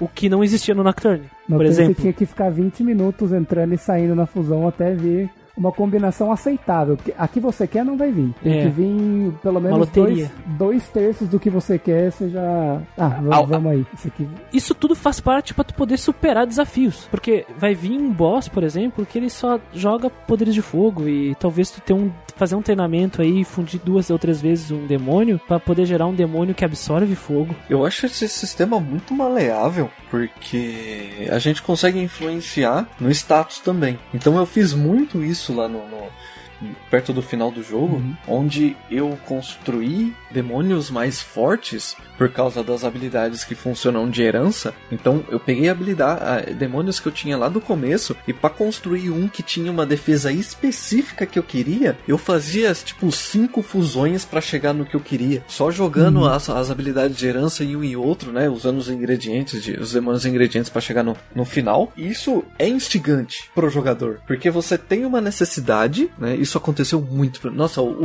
o- a última luta do jogo, isso foi muito crucial pra mim, porque eu precisava de habilidades muito específicas pra derrotar o boss, sabe? É, pelo que ele me batia e pelo que eu precisava bater nele. Então eu voltei, vamos dizer assim, de, de níveis, né? Como é, do, do leilão, eu voltei meio que quase pro primeiro nível pra ir comprando demônios e refazendo uma estrutura, quase um Excel mesmo, assim, de per- dos personagens que eu queria comprar. Pra chegar no que eu queria final. Isso faz o cara trabalhar muitas possibilidades e muitos demônios. E, e não é satisfatório? Demais, Puta, cara, eu consegui. quando tu consegue. Olha, já, já vou dar, dar um cutuco aqui, que lá no final, na, na luta final, eu tentei com o time que eu carreguei e eu não conseguia passar do boss final. E depois que eu parei, eu fiquei 7 horas no último dia. Eu subi de nível demônio, eu fiz é, fusões, né? Eu subi de nível demônio, Chegou no último boss, eu quase derrotei ele em uma batalha. Caralho, num- em um turno com, É, com o o turno e, e o extra turno, né? Contou o turno e o extra turno. Foi Ah, um é, skirmish. um skirmish. E isso eu falei, nossa, agora eu ganho dele. Tu, tu sentiu, nossa, eu sou foda pra caralho, tu pensou. E o que me salvou muito isso foi o Companion, o livro que a gente salva o personagem nos status. Compendium. É o desculpa. É. É o livro que você salva os personagens no nível que você quer, né? E ele salva o nível, a habilidade, da forma que o, que, o- que o demônio tiver. O Compendium ele só tem na versão overclock de 3DS, tá? Ah, ele não tinha antes. Não, ele só Puta, tem na versão de 3DS. Então eu acho que essa daí é uma, é uma das melhores adições, melhores adições do, do 3DS, se não for a melhor, eu acho. Não, é que qualidade de vida e também é uma coisa que veio da série. Sabe? Faz sentido, não é só, ah, vamos deixar o jogo mais fácil, não. Até porque o Compendium, quando tu salva lá, o, o monstro que tu salva é absurdamente caro. sabe? Ele é caro, ele é cara, bem você caro. Tem que você tem que garimpar uma grana pra pegar ele de volta. E no caso, o Devil Survival permite que tu tenha a mesma cópia de um demônio. No, no- antes, tu não, nos outros jogos, tu não pode. Por exemplo, no Nocturne, tu não pode ter dois Pixie. A menos que seja um demônio único, existem demônios únicos. É, e aí o, tô- e o jogo sabe que pô, existe abuso nisso, poderia existir abuso nisso, e aí ele colocou o carimbo de único em certos. Por exemplo, Thor é Os, único. os mais ignorantes é. único. Ah, o- os, os É, bichos os que tem roubados. é tudo único. Que o Tyranic é absurdo. Os, os, os que tem Tyranic e o, e o que bate duas Nossa, vezes. cara, é muito absurdo o. Orcus. Porque cura a MP inteira tua depois do final de cada batalha, basicamente. É, o que é legal é que tem tanta combinação diferente, por exemplo, tem tantas formas de tu jogar e várias formas que funcionam, porque também não é assim, vão enfrentar esse grupo de inimigos, só pode fazer isso. Não, sabe, tem várias builds que você pode fazer tu e com os teus personagens. Ah, eu acho que com esse inimigo foi melhor atacar a distância. Sabe? E eu acho isso muito legal desse jogo também, cara. O grande mérito tá nas habilidades de raça, né? De... E como você pode combinar essas habilidades de raça, sabe? Teve vezes assim que, que eu usei alguma combinação que funcionou muito bem em algumas lutas, mas que depois eu teria que me adaptar, porque outro personagem ia precisar de um daquele demônio ou daquela raça. E, e depois eu fui ver outras combinações que eu nem cheguei a testar no jogo, sabe? Então, por exemplo, uma coisa que eu não usei muito é aquele animal leg, sabe? Que você Nossa, pode usei ba- bastante. que você pode bater e depois andar de novo. Você anda, bate e depois anda de novo. Só que se você coloca um demônio que tem double up na, Sim. na- junto com o cara do Animal Leg, você anda, bate, anda Bate. de novo, bate de novo e anda de novo. É um negócio muito absurdo, Caralho, velho. cara. Caralho, eu não cheguei a usar isso. Eu brin- brinquei com isso, brinquei com isso já. Eu, ao invés, ao invés dessa mobilidade toda, eu usava, tipo, double up com o Chaos Wave. Então, Usei eu também não, esse Eu bastante. não andava que nem um maluco, mas eu batia três casas de distância duas vezes. O cara nem encostava em mim, às vezes. Era isso que eu ia falar, que pra mim primordial era Chaos Wave e Heavy Wave. Tinha que ter no, no, num personagem do grupo, sabe? Senão apanhava muito. Eu não tinha nenhum dessas, cara. Nenhum? Sabe? Não, eu não precisava. É porque eu não precisava. Você usava tirania e, e aquele de, vo, de, te- de teleportar, né? Simplesmente pro falou- personagem chegar assim, o boss tá em linha reta sete casas, acabou pro boss. Qual é que é? É, Fantasmagoria? é, tem o nome? várias, tem fly, tem Fantasma? teleporte, Tem- tem, é, tem o várias. fly, é o Fly e o, E e o o fantasma, Fantasma, né? depende. os dois que atravessam coisas. Mas o Fly ele aumenta a sua Também é, movimentação por isso que eu também. dava fly. Eu, eu colocava eu colocava o bicho de fly no Case, por exemplo, que já tem bastante movimentação. Mano, ele corria o mapa tranquilamente, não precisava de um Bevel Speed, por exemplo. Muito, muito massa isso. Não só as raciais, né? Como eu falei que eu joguei de física, é uma build que funciona, tá? É, é sofrido um pouco, mas funciona, demora um pouquinho. Porque o golpe físico é um golpe secão, né? É soco na cara. Então você precisa ter um Percy, né? Porque anula a defesa contra um golpe físico, menos refletir, né? E aí você começa a combar ele, como, por exemplo, o, Physic Jump, que aumenta 50% do dano do físico. Tem um que todo ataque físico é crítico também, né? Tem- É, tem o que- Eriside é 50% do dano físico. Então, 50%. às vezes você vai ter que sacrificar uma defesa, no lugar de colocar um Anti-Most ou um Anti-Ral, né? Pra você colocar um ataque. Mas aí vai realmente da batalha do que você precisa no momento. Uma, uma coisa então que a gente tem que ter em mente sobre o sistema de combate. Monstruosa, absurda, escrota, talvez seria a palavra correta. escrota. Possibilidade de customização. Todas essas possibilidades escrotas, demoníacas, olha, de, de customização, elas te recompensam porque tu investe tempo ali. Cara, tu não, se alguém vir falar de, ah, eu não vou querer fundir esse demônio, vai se fuder, mano, o cara vai dar mal. Porque, querendo ou não, a gente passa 30, 40 minutos mexendo Nossa, na e é gostoso, sombra é depois de gostoso. uma batalha. Só calculando. Só calculando, só sabe, é aquele meme da Nazaré. Tá?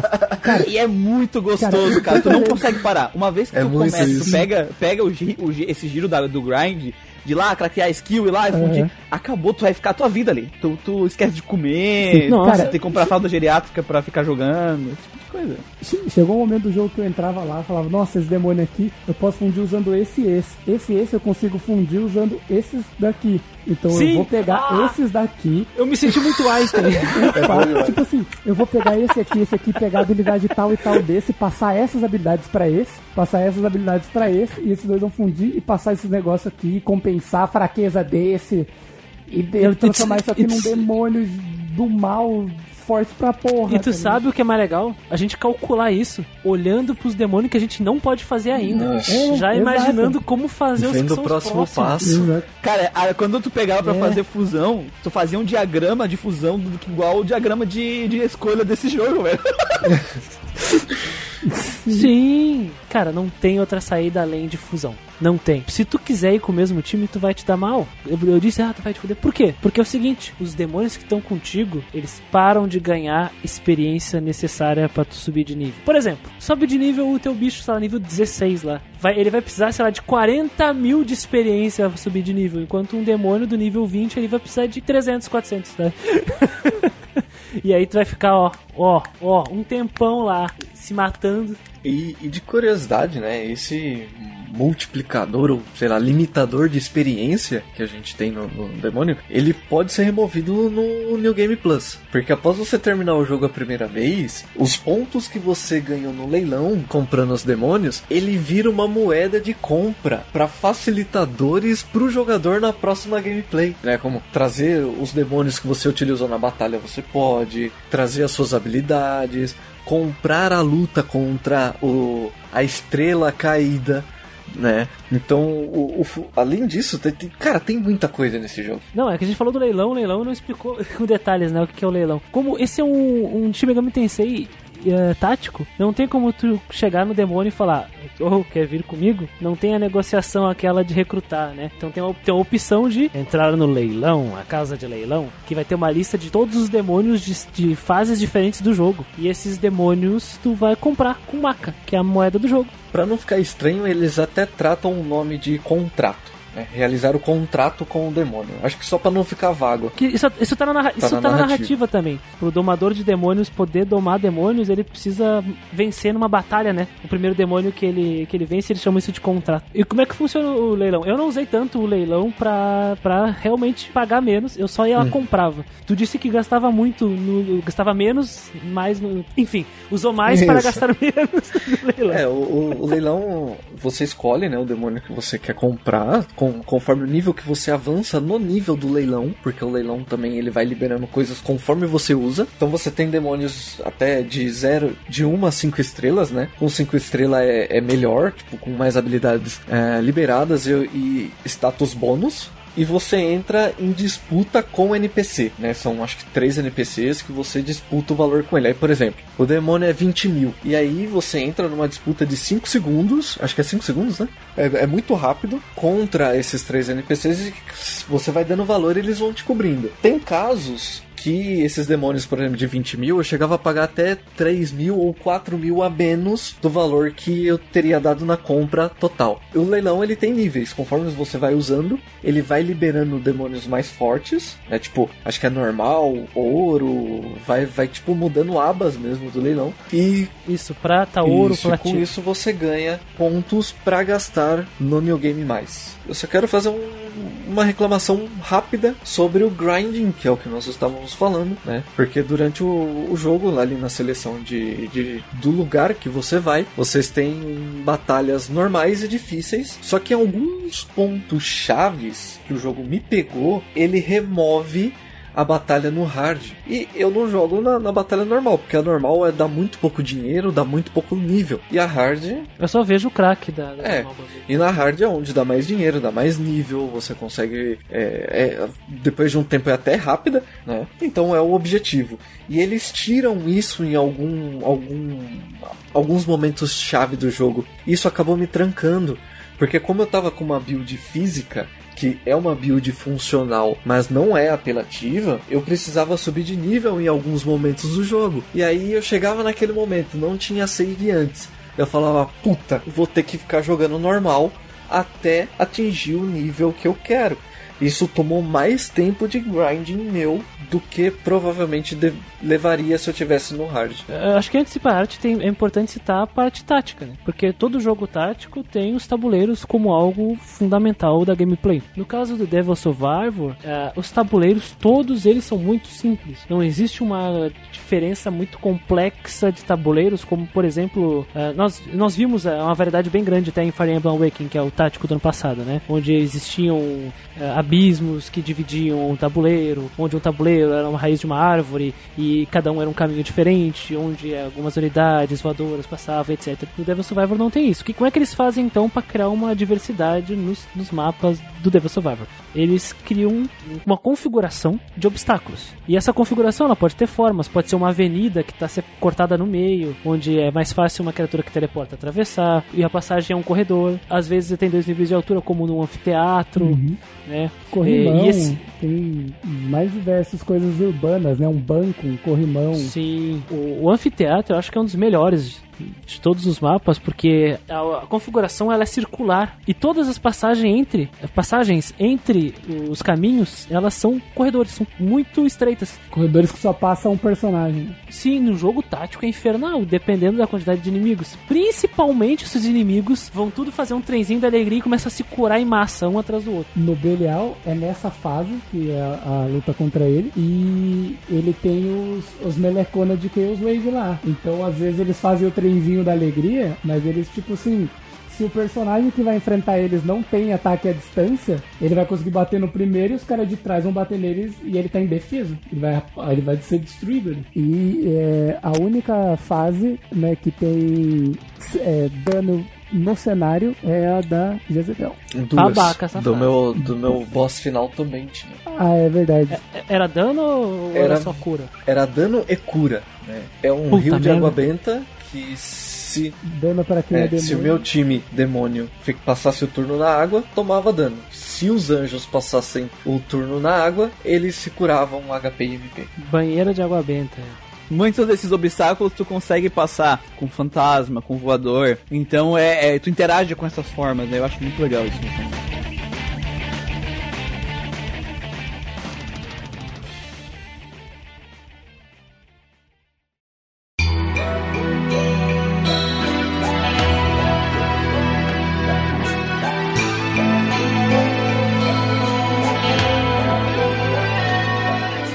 Cara, assim, de design, a primeira coisa que eu quero comentar é que esse jogo pegou a arte certa da Nekomata. Só quero dizer. Aquela tá de, tá de gatinha no chão. Eu não gosto daquela que eles usam no Noct... naquela que eles usam no Nocturne nem na... no Persona 3. Eu prefiro essa aqui. Ah, Com a blusinha preta, você não gosta? é, eu não gosto. É, ele não gosta da do Nocturne porque ela tá usando Isso. calça, gente. Aqui ela não tá usando calça, ela tá só de regata. Eu queria dizer o quanto tem pessoas, pessoas não, né? Artes de pessoas de cabelo azul nesse jogo. Tem bastante. Bastante demônios de cabelo azul também. O jogo ele puxa esse elemento, né, de visual novel lá mostrando o busto, né, do personagem de cintura pra cima. E eu acho que eles são bem representados, porque assim, existem várias imagens, composições diferentes e feições diferentes pra representar a emoção de, de cada personagem ali, né, e dar imersão pro jogador, mostrando a personalidade de cada um. Eu acho que funciona muito bem, até porque é, eles são bem desenhados, eles têm as características próprias deles. O que eu, que eu achei muito interessante é que o jogo trabalha com muitas cores. É, esse cara aí, o Yasuda, ele tem uma arte muito peculiar, né? Dá pra reconhecer quando é arte dele, mesmo que não seja é, nesse jogo. Nossa, quilômetros de distância tu reconhece o estilo dele, velho. É muito. É muito dele, assim. Eu acho que ele tem um dinamismo muito bom, né? Mesmo que seja uma imagem estática, parece que o personagem tá em movimento, sabe? Ou roupa, ou alguma coisa mexendo, sabe? Eu acho muito legal esse tipo que ele, que ele trabalha. A saída gráfica de, de para poder dar apoio à narrativa do jogo eh, foi muito acertada. A, a ideia de representar as interações dos personagens através de uma interface típica de de visual novel, ela vem tanto pra apoiar a falta de orçamento que eles tiveram, mas também pra aprofundar as interações dos personagens. Porque agora, vamos ser sinceros, imaginem se todas essas interações que aconteceram aqui no Devil Survivor fosse com os bonequinhos 3D com, com os olhinhos abertos que só piscavam, Não, não. assim. Imagina, que nem um Trails of Mana. Então, cara, a saída aqui foi inteligente. A gente tem que tirar o chapéu realmente, porque boa parte, acho que muito mais do que a metade do jogo, vamos passar lendo a história da visual novel, né, Devil Survivor. E então eu gostei disso e de como foi foi foi desenvolvido. né? eu passei a minha vida, minha adolescência jogando visual novel, então, sabe? É, eu vejo que muita gente tem preconceito, mas no Japão isso é super comum, esse tipo de estilo, sabe? E, e eu gosto muito porque dá bastante. de- o- a forma, esse portrait de busto, ele dá muito destaque pro personagem. É, ele se expressar, sabe? Eu gosto desse estilo visual novel de contar a história pra, pra esse tipo de jogo. Principalmente pra um jogo tático, mais simples, sabe? É que os bonequinhos 3D não são, não, não, não são de qualidade pra eles sozinhos servirem, sabe? Os bonequinhos, então. E, e, assim, é, não tem muitas portraits, mas é, as que tem são as necessárias Resolve, representar as coisas que precisam na cena, sabe? Resolve. Até o protagonista, que tem menos ainda, ele. Você vê um cuidado de quando alguém tá falando alguma coisa positiva, o portrait dele tá, tipo, sorrindo, sabe? A boquinha dele assim, sorrindo. Aí alguém fala alguma coisa mais séria, às vezes é até a mesma posição, a mesma. a do- igualzinho tava, só que a boca dele já muda pro modo mais sério, sabe? Não O tá mais olho sorrindo. fechado. você Ou a que- sobrancelha arca. a sobrancelha arca, é, você vê tipo uns detalhezinhos de expressão que muda, assim, que é bem legal. O pessoal soube aproveitar muito bem, né? Esses detalhezinhos de expressão de personagens, nós só ficamos meio chocados, porque na, no momento da pré-pauta nós estávamos falando sobre as expressões dos personagens, que existem uma diversidade bem grande, e aí nós fomos no, numa, numa base de dados com todas as sprites, né? E, e, e retratos dos personagens. Com os E, e- e tinha muito mais do que a gente lem- lembrava.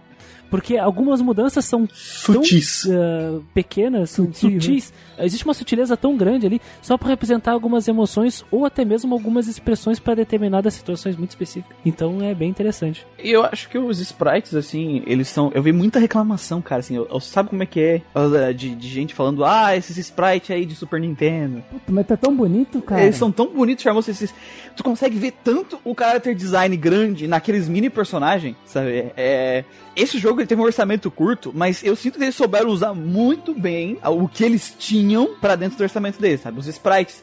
Eles são bonitinhos, eles expressam os personagens. Tem algumas cenas exclusivas, assim, que feitas com os sprites pra aquela cena. Que nem tem um cara que é, jo- que é explodido e jogado pro lado que nem um pedaço de bosta. É, é muito da hora essa cena. Então, eu acho que dentro das limitações deles, eles fizeram um excelente trabalho aqui com esse jogo, cara. Eu não consegui me olhar e falar, ai, que coisa horrível, sabe? Enquanto eu tava jogando. E as, as unidades se movem de uma Sim. forma muito fluida, né? A bolsa do Atsuro, Atsuro quando ele respira e caminha, cara, que isso? Cara, é, é muito legal que assim.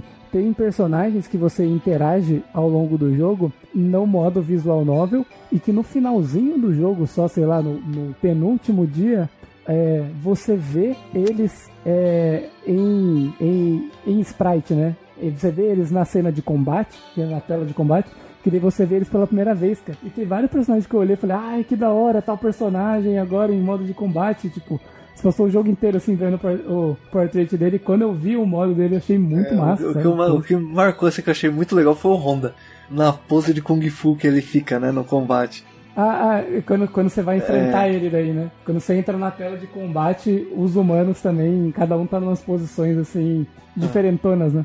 É tudo muito excêntrico, Muito massa, né? assim. As posições dos personagens, os demônios. E os demônios, no, no caso, eles são tradicionais. A maioria dele é tradicional da, da série de Shin Megami Tensei. Mas eu gostei bastante no traço dele. Não achei bonito, não achei feio. Assim como os efeitos de magias e dos ataques.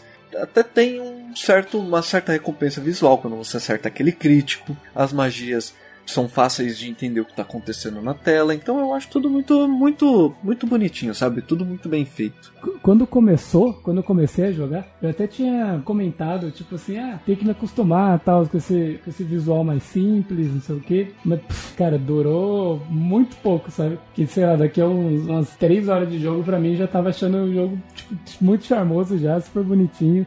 Porque eu não tenho. Eu não joguei tantos RPGs em primeira pessoa assim, sabe? E esse daí, tipo, quando começou eu tinha achado ele, tipo, simples, mas conforme eu fui andando assim, foi aparecendo as magias, né? Habilidades novas. E mesmo as coisas simples, só de bater, assim, eu já tava gostando de- do, do visual dele, sabe? Ele não Então, é pra por mim a parte mais impressionante, é o top do jogo aqui, mas eu não consigo sentir essa negatividade que tanta gente colocou em cima dele. É tão competente, cara. É competente ele é competente, demais. exatamente, ele é competente. Em nenhum momento agride o jogador. Nada, né?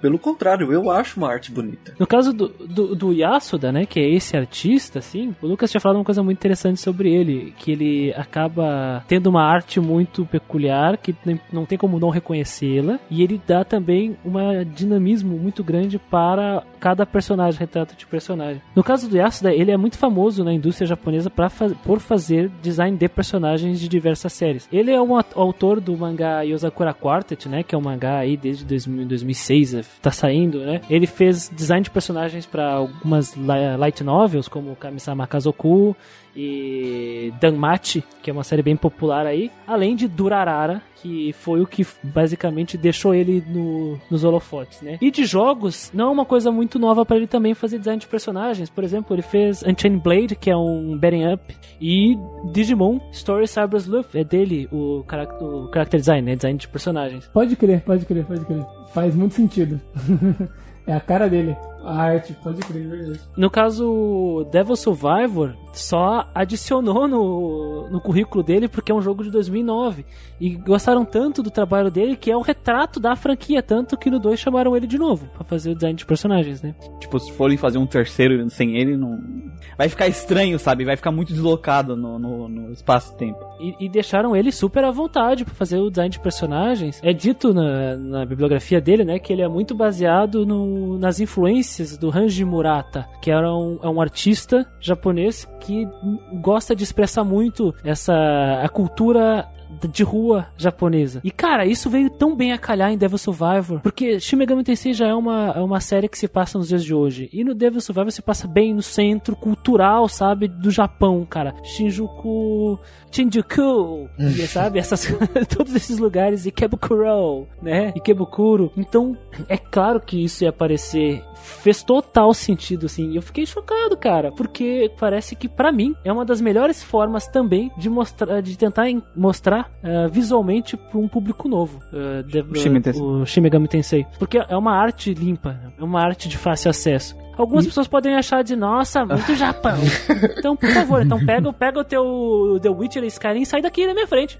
E assim, até outras pessoas que forem jogar outros jogos vão reconhecer esses lugares que ela passou aqui, sabe? Então o cara vai jogar, sei lá, Persona, vai ser nesses lugares novamente, sabe? E ele vai poder passar por lá e lembrar da referência do Devil Survivor. que o, é bem interessante, que daí já volta, né, no fator visual novel, porque todos os cenários que aparecem atrás da- dos diálogos dos personagens, eles são todos ex- existentes, eles existem e a arte toda é baseada nos locais reais. Então, tu pode pegar um Devil Survivor aí e, e traçar o teu tua viagem aí Usar de mapa. Usar de mapa de É. guia. Ah, eu quero, eu quero ver aqui onde morreu o personagem. Spoiler. É o que eu ia falar agora. Olha, mamãe, vamos ali onde tal pessoa foi trucidada. Onde foi jogado Morreu. no chão que nem um saco de bosta. Olha aqui que eu encontrei Lucifer. E dos cenários, né? A gente vai ver os cenários em combate e eu acho eles bem bonitos também, cara. Muito bem representados. Mesmo os mais simples, assim. Eu gosto bastante. Do combate, né, do tabuleiro. Do combate, é, do combate. Porque cada uma das áreas, né? Às vezes a gente vai ter oportunidade. Eu não sei se são todas que a gente tem oportunidade de. Todos os setores ali, a gente fez uma batalha neles, eu não parei pra pensar nisso. Mas tem uma diversidade de cenários e eu achei eles todos muito Eu bonitos. acho bem legal, né? Os obstáculos que tem no, no cenário, é, carro, corrimão. Bem Isso distribuídos. faz, né? Essa parte de visual acaba trabalhando é, a parte de gameplay também. Em prol da- Eu vou dizer que pra mim o meu cenário favorito é o que a gente encontra a Jezebel. Acho que a transição, a transformação do cenário É ali é maravilhoso. Diferenciado. Eu fiquei É que chocado. ali é. Ali é, é, ali é outro rolê, né? Diferente. Sim, sim, sim, mas fica, fica aqui no, no- a minha afirmação que eu gosto mais Seu desse. amor. E eu só tenho uma reclamação que eu tinha anotado como pauta, né? O Cris até me tinha me, me dado um toque, né? Que é a minha reclamação do, dos NPCs é, que são representados é, os civis, né? Trabalhador O- brasileiro. O trabalhador, que é uma representação muito boa de um, de um trabalhador, né? A secretária, a dona de casa, O cara sem É. alma ali. a minha, a minha reclamação é que é, existem mais de um, né? E eles são trabalhados só com uma recoloração, né? Só muda a cor, só muda o cabelo. E o Christian me disse que isso é comum em jogos de estratégia. Isso não, não é ruim, tá? Eu só, só não acho bonito no jogo, não vai afetar minha nota, mas é só um, um asterisco. É, quando tu vai encontrar muitas unidades, assim, existem o conjunto de personagens que são os aleatórios, civis. E aí uma variaçãozinha entre eles, até, até, até positiva, né? Até benéfica, pra não ficar só o mesmo cara em toda a cidade. Mudar uma paleta, né? Alguma coisa assim. É, eles mudam a paleta. No caso do Devil Survivor, eu acho que tem uma. Acho que são 12 tipos de NPCs, acho que é até bastante, ba- bem, bem grande. E eles acho que eles têm uma. cinco vari- variações. Acho que é né? de 3 a 5. É 3 a 5, depende do tipo. Tem- tem- a minha favorita é a dona de casa, que usa um lenço na cabeça. Parece a chefe, a dona do GR lá, né? Eu gosto muito do trabalhador. O trabalhador é o meu favorito. É, falando, entrando sobre as musiquinhas. Eu passei vários dias. Eu gosto muito dessa trilha sonora, assim, muito mesmo. Depois a gente vai, vamos adentrar mais nela. Ela é bem curtinha, 20 e poucas músicas, né? Eu lembro que era 22, 23, 22 São músicas. 22 músicas. E elas são muito boas músicas. Eu tava escutando hoje enquanto tava fazendo a pauta. É, Elas têm essa pegadinha de rock, às vezes tem um rockzinho misturado com um eletrônico. A- a- e a minha única reclamação que eu tenho com essas músicas são que algumas delas. Porque, por exemplo, a da Batalha Padrão e a do, do mapa, cara, eu no final do jogo eu não aguentava mais escutar elas, porque como é pouca, né, eles não tem muito música pra colocar no lugar, eu já não aguentava mais elas no final. Mas, em geral, assim, eu gosto muito da trilha sonora desse jogo. Pra mim, eu cansava mais eu ouvir ela por tempo seguido do que ouvir ela ao longo do jogo inteiro, sabe? Então se eu ficasse meia hora no Cathedral of Shadow, chegava um momento que eu tava querendo explodir, sabe? Eu baixava o volume do, do fone. Se eu tava numa batalha 40 minutos, 30, 40 minutos, eu falava, Ah, mano, quando- tá, tá, tá difícil. Quando eu tava só na função do grinding, eu botava, eu tirava o som, eu jogava sem, sem som, botava uma música, alguma coisa. Eu deixava o som mais pra quando eu tava jogando pra narrativa, os combates principais, pra não enjoar das músicas mesmo, porque senão vai ser, é, e muitas vezes vai ser as mesmas músicas, sabe? A própria música do menu, às vezes eu passava muito tempo vendo alguma coisa e a música ia cansando desse, desse tempo parado na mesma música, sabe? Mas ao longo do jogo, assim, eu consegui, é, consegui não, não, não me incomodar. Cara, a trilha Eu- sonora não é incompetente, tem, tipo, música mais, mais pesa, tipo assim, pra momentos de combates mais complexos, tem umas músicas, tem algumas músicas pra momentos Sim. específicos. É, pra mim entra na mesma parte da, da trilha sonora. Eles foram muito, da, da parte artística, sabe? Eu sinto que eles tiveram competência de fazer o possível com o orçamento deles, sabe? A trilha sonora foi muito bem escolhida pro público-alvo, é, que é esse fandom mais pra, pra idade do Persona, assim. E, cara, funciona, a música funciona. É porque realmente em alguns momentos, algumas trilhas, por serem ouvidas demais, por eles não conseguirem ter orçamento talvez pra criar mais músicas, ficaram aí, sabe? Mas tirando isso, eu gosto bastante, eu acho bem competente. Pra se deixar ênfase. Gosto pra cacete das músicas do Devil Survivor. Acho que existe eh, não, não só competência de saber colocar no momento certo, porque se não fosse isso, eu acho que cansaria mais rápido, tá? Mas a escolha de composição dessas canções foi sensacional. Porque conceitualmente as músicas estão aliadas ao que o jogo propõe. O jogo ele fala de ah, sociedade, ele fala de cotidiano, ele fala de pessoas hoje, de vida na cidade, ele fala de misticismo e fala do ambiente digital e como essas coisas se cruzam. E cara, a trilha sonora do jogo toda ela é povoada por músicas que transitam entre canções de sintetizadores que representam muito essa parte eletrônica, principalmente acho que a, a música do mapa ela tem muito disso, e também por um hard Tem. rock, ela tem uma guitarra pesada e, e, e esse, e esses riffs de guitarra que são longos e, e muito pesados, com, com transições ah, que acabam levando para tons mais, mais opre- opressores, mais densos, né? É, eles vêm em momento certo. Então as músicas de chefe elas são mais assim, as músicas de combate mais simples são bem mais suaves do que isso, apesar da, da guitarra sempre onipresente. O compositor, né, que é o Takami Asano, ele faleceu. Ele faleceu ano passado, tá? Ele é o guitarrista, era o guitarrista da banda Gold Eagle, que é uma banda que existe desde os anos 70, e é um, graças à presença dele nessa banda, né? Ele acabou introduzindo e popularizando entre os estratos musicais japoneses a utilização de sintetizadores junto com rock. Então, a escolha do Takaya Sano para ser o, o, compositor do Devil Survivor foi muito acertada, muito acertada, né? Além disso, houveram as composições dele acabaram passando por até mesmo para adaptação do Galaxy Express 999, né, de, de 79, por exemplo, animes, né? E alguns jogos da Tai. No caso, o Shin Megami Tensei, ele surgiu ali como um trabalho pro, pro Takaya e ele matou no peito, bateu no peito e fez, né? Então fica aí uh, uh,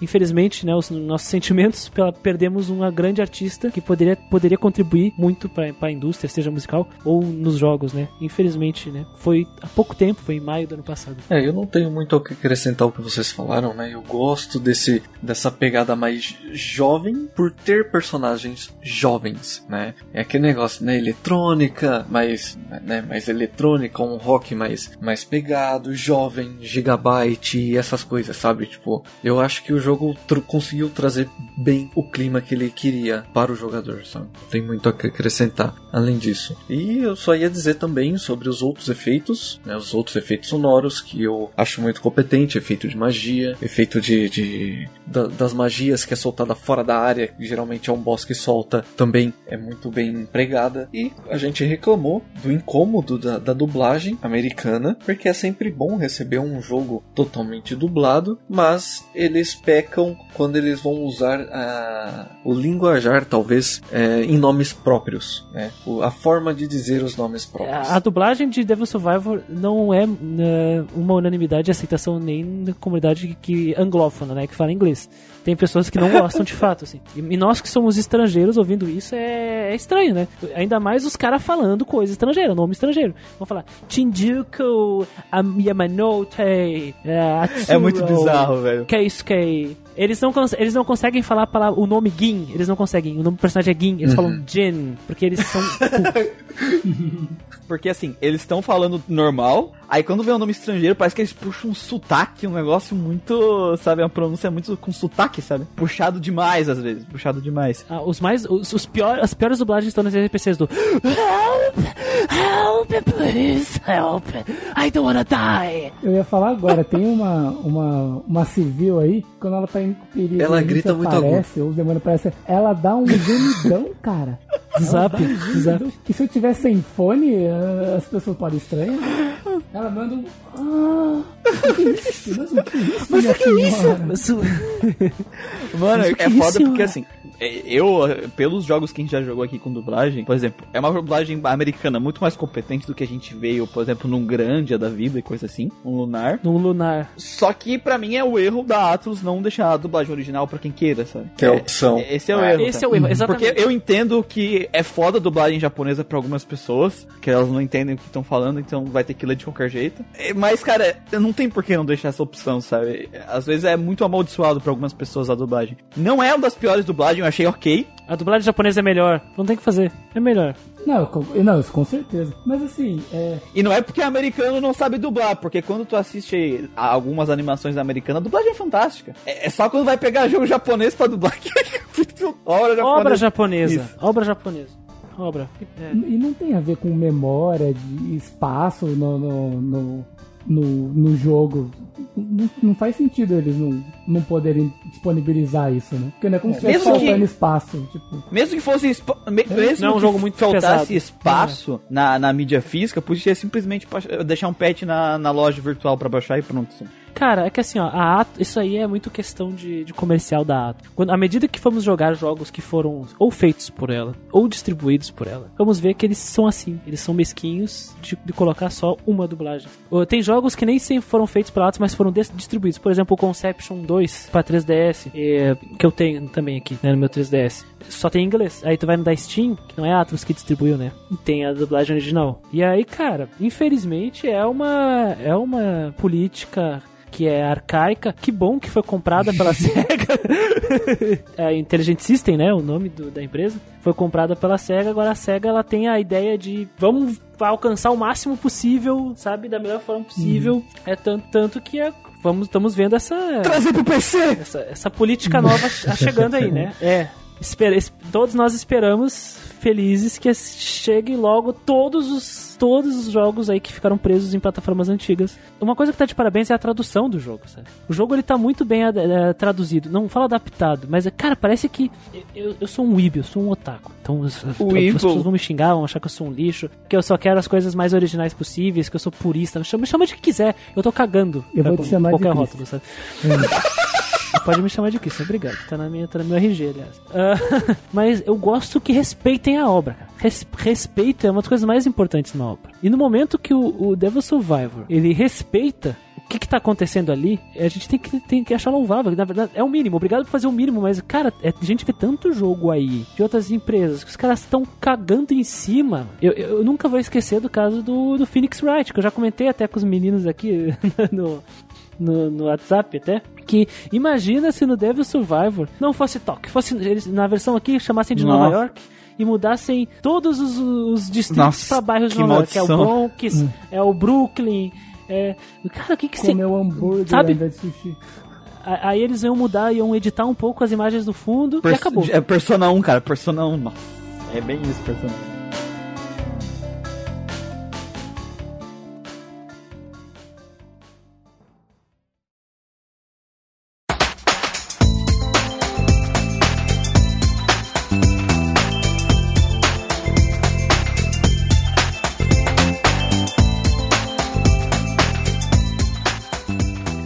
Nas partes das notas, querido Christian Sensei, deu uma explicação bem rápida, breve e resumida das nossas notinhas do Gradcast. As notas aqui no Grandcast, elas funcionam de uma forma um pouco diferente de qualquer outro portal que analisa jogos. Nós não utilizamos números, e sim letras. Ou seja, as nossas notas são qualitativas, não quantitativas. Da nota mais baixa para a mais alta. E, D, C, B, A. Sendo que a nota A dependendo de como nós avaliamos o jogo. Afinal, aqui nós avaliamos três coisas muito importantes, que é o roteiro, né, e seus personagens, gameplays e todas as características de exploração, etc. E a outra que é a arte, música e etc. do jogo. E se recebeu uma estrelinha em qualquer uma dessas categorias, ou seja, que essa característica é muito boa e merece ser reconhecida, aquele A se transforma em S até o máximo de 3 S. Ou seja, estrelinha em todas as categorias. É bem simples e intuitivo. Então vamos agora pegar a nossa gastimatinha pra ver quem vai avaliar esse magnífico jogo primeiro.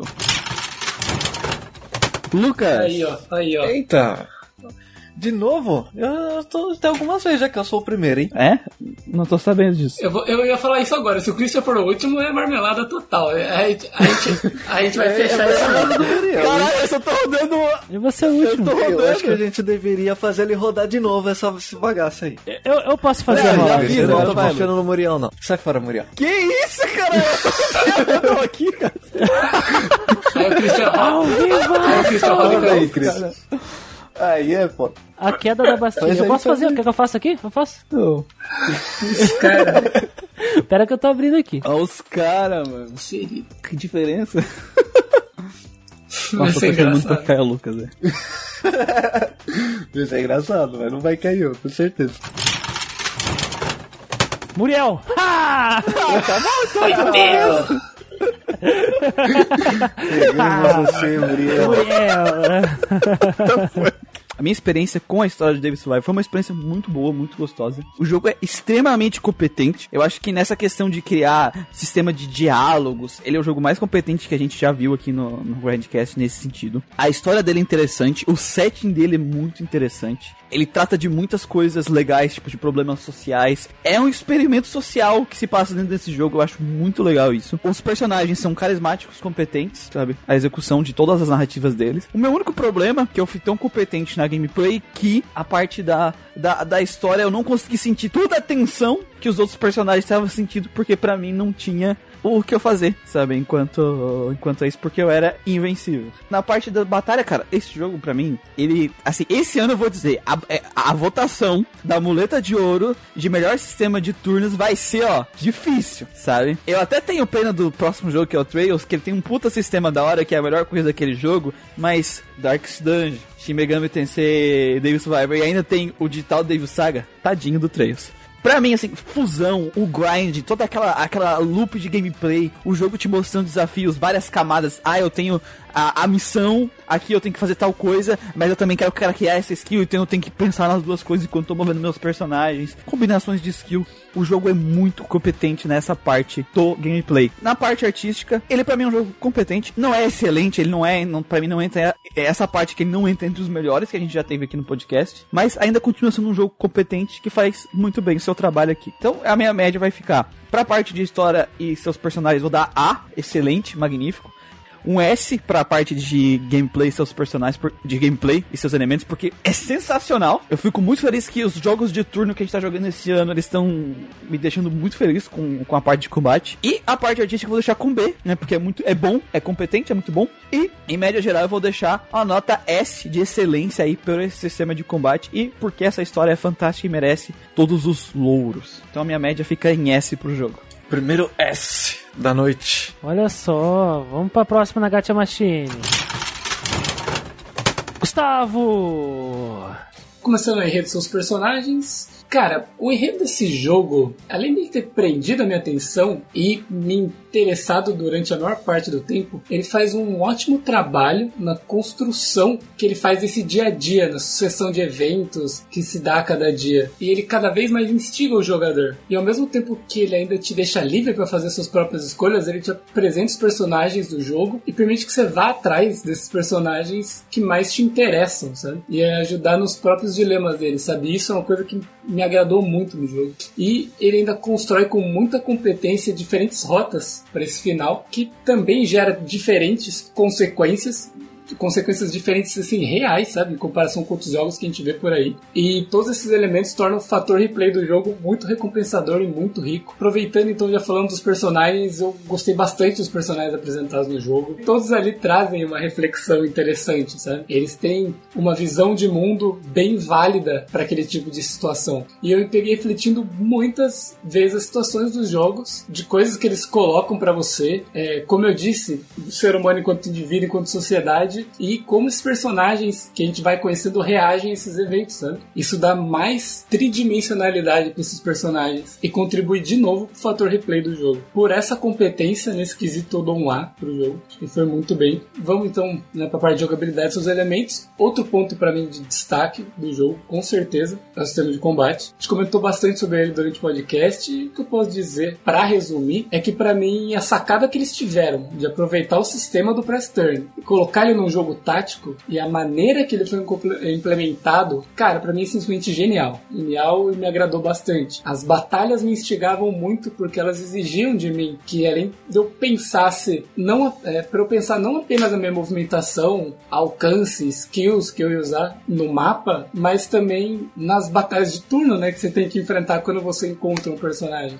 Então, ter que lidar com todas essas variantes durante o combate, para mim ele foi inovador e me cativou bastante, cara. Foi muito diferente dos outros táticos que eu joguei, assim. Isso eu curti demais nesse jogo. O grinding, porra, viciante, como a gente comentou aqui, ele é completamente viciante e ele é muito competente em entrelaçar o grinding com o sistema de, de evolução através da, das fusões por isso, por fazer eu ficar tão viciado nele, essa parte do jogo para mim é onde ele brilha mais e eu vou dar uma nota S. E falando da parte gráfica, eu gostei bastante dos cenários do jogo, como já comentamos. Queria até ter a oportunidade de passear por eles, mas, como a gente comentou já, como é um jogo tático, a parte da navegação não é necessária, então uh, faria apenas a gente perder tempo navegar por eles. Mas eu acho eles muito bonitos. Design dos personagens eu gostei bastante, tanto dos portraits quanto dos sprites. Eu queria ver mais sprites animados, que nem da morte daquele personagem que a gente viu e gostou bastante, mas mesmo assim achei que foi feito de maneira competente. Design dos inimigos é o clássico, vamos por entre aspas, padrão Shin Megami Tensei, já que vemos bastante demônios famosos aí, da marcos da franquia, e também releituras de outros demônios que já aparecem sempre, sabe? Então, eu achei que o design foi muito bem feito deles, tanto em combate quanto a arte deles separada, né? Que a gente vê ali no, no nosso menu. Como eu falei, eu não, não joguei tantos RPGs aí por turno em primeira pessoa. E esse, cara, me agradou, cara, me agradou. Parabéns, mesmo ele sendo simples, eu achei engajante e melhor que muito jogo em terceira pessoa por aí, sabe? A parte das músicas foi o que a gente comentou, as músicas são legais, são boas e acaba, acabam por se repetindo por serem poucas, mas não é demérito delas. E eu acho que essa parte artística fica com uma nota B também, e a minha nota para esse jogo também é S. Ó, oh, 2S então. Sou eu! Devil Survivor. Sobreviver. A palavra importante aqui desse jogo é sobreviver. Eu gosto tanto de como o nome faz sentido nesse jogo. Gosto tanto de como esse jogo pega esses personagens que ele nos apresenta e leva até as últimas consequências de uma situação de desespero absoluto. Gosto dos temas apresentados. Adoro. Gosto de todas as desdobramentos possíveis que acabam ocorrendo, seja numa igreja com alguns interesses escabrosos, uma intriga envolvendo um cara que quer pegar a namorada do irmão morto, o que for. Esses personagens, eles são complexos, eles são profundos, eles são pessoas. E faz um bom tempo que nós não temos uh, em um JRPG jogado aqui, né, um RPG japonês, personagens assim. E isso me deixa muito feliz. Finalmente, encontramos um jogo assim. Eu não quero repetir tudo que a gente falou aqui, mas cada personagem com seus traumas, desenvolvimento muito humano. Quando eu digo humano, eu digo que faz sentido para uma pessoa naquela situação agir assim. É crível, verossímil, né? Que isso é maravilhoso. Eu adorei esses personagens. Esses personagens são meus amigos. O Atsuro! Como eu uh, proferi lá no, no, no rapzinho da Atsuro do início, cara ele é um. Já para mim, ele já é um dos candidatos a ganhar a moleta de ouro de coadjuvante do ano. Um baita personagem com uma história muito legal e que pode te levar para um dos finais mais revolucionários, né? Eu não vou enrolar muito sobre isso aqui e ficar dizendo quanto eu gosto deles todos. Eu vou dar S pra enredo dos personagens. É muito competente a narrativa desse jogo. O jogo ele é muito comprometido com as próprias regras estabelecidas. Eu não consegui encontrar um furo narrativo aqui. Então, pra mim é S. A gameplay ela é absurdamente rica, monstruosa, demonicamente, diabolicamente rica, com possibilidades gigantescas de personalização, fusão de demônios, possibilidade de montar demônios com habilidades passivas ou ativas diferentes, unindo isso a habilidades únicas de raça, né, de, das tribos, das raças dos demônios, torna a jogatina muito mais engajante. O grinding ele acaba se tornando um processo que muitos veem como penoso, acaba se tornando um processo gostoso, engajante e é muito legal tu ver o resultado de todos os teus cálculos e ligações mentais. Assim. E fica muito melhor a cada vez que o jogo vai avançando, porque o nível de complexidade aos pouquinhos vai subindo. Né? Não existe uma configuração fixa desse jogo. Isso é ruim? Não, isso é maravilhoso. Isso é incrível, porque o jogo ele não te deixa parado. O jogo ele te é pra, ele, ele, quer te, que tu seja inquieto. Não é como se fosse um lunar que a mesma estratégia funciona em todo o jogo. Aqui não tem uma estratégia que vai funcionar em todo o jogo e de forma confortável para mim é S na gameplay. E a arte e os sons do jogo são todas competentes, elas são incríveis. Acho que ah, eu, as pessoas que dizem que ficam enjoadas não é pela questão do jogo da ter músicas ruins, mas é porque passamos tempo demais naqueles menus. Porque o jogo acaba nos levando a um,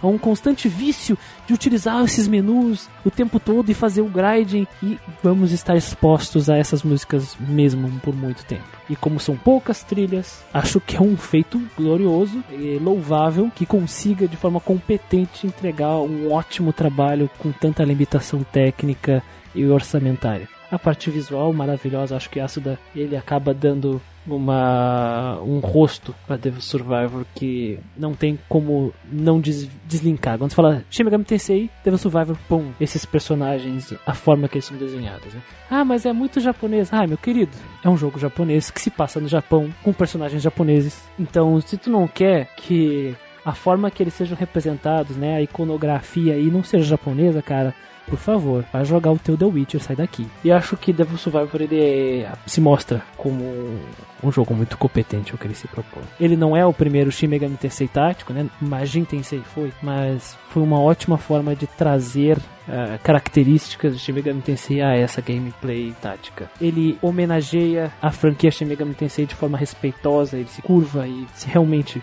são os deuses, cara, e eu quero fazer parte desse panteão. Então, desde coisas pequenas como chamar o aparelho de comp, ou até uma música de batalha ter frases, ter palavras cantadas ali, assim como nas Nocturne tem. Eu acho que essa era a ideia trazer coisas novas, ainda reciclar coisas antigas, apresentar de uma forma diferente, mais palatável e ser uma coisa única. Acho que conseguiu, acho que ele deve figurar junto com os deuses. Por mais que, infelizmente, não seja o caso, eu vou repetir aquilo que eu disse. Devil Survivor é aquilo que Persona sempre quis ser e nunca vai conseguir ser. Para mim, eu quero ser uma pessoa muito justa, quero ser uma pessoa que seja consistente em suas avaliações. Shin Megami Tensei Nocturne para mim foi Double S e Devil Survivor é milhões de quilômetros melhor que Nocturne. Para mim, Devil Survivor é Triple S. Caralho, Matsuro!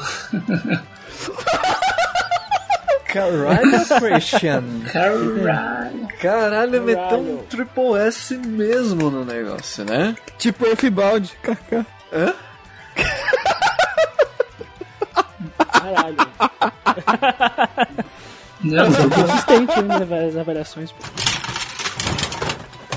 Eu vou direto lá no, no enredo e seus personagens, por respeito a todo o trabalho empregado é, nas alternativas de diálogos que nos levam uh, a finais diferentes e interessantes, personagens com personalidades únicas, o enredo que conseguiu manter um mistério até o fim sem me deixar com tédio, sabe? E com progressão de dias entregando pouco a pouco o enredo numa dosagem segura, né? o jogo merece uma atenção. Ele busca mostrar uma intriga de interesse em certo ponto do jogo, e isso é muito legal. E o jogo me manteve interessado do começo, por ele me apresentar uma situação hum, diferente do que eu já tinha vivido em outros jogos, e de forma justa ele permitiu que eu escolhesse o meu caminho. E mesmo eu escolhendo o meu caminho, ele me surpreendeu, porque até após a minha escolha, eu ainda tinha mais escolhas. Isso foi surpreendente para mim. Durante o jogo, você tem escolhas a serem feitas. Em um dia, você tem escolhas de 30 minutos por escolha. Então, isso torna a interação limitada. Isso gerou uma indecisão em mim. Deu perguntar: será que eu estou fazendo o certo, o que eu queria fazer?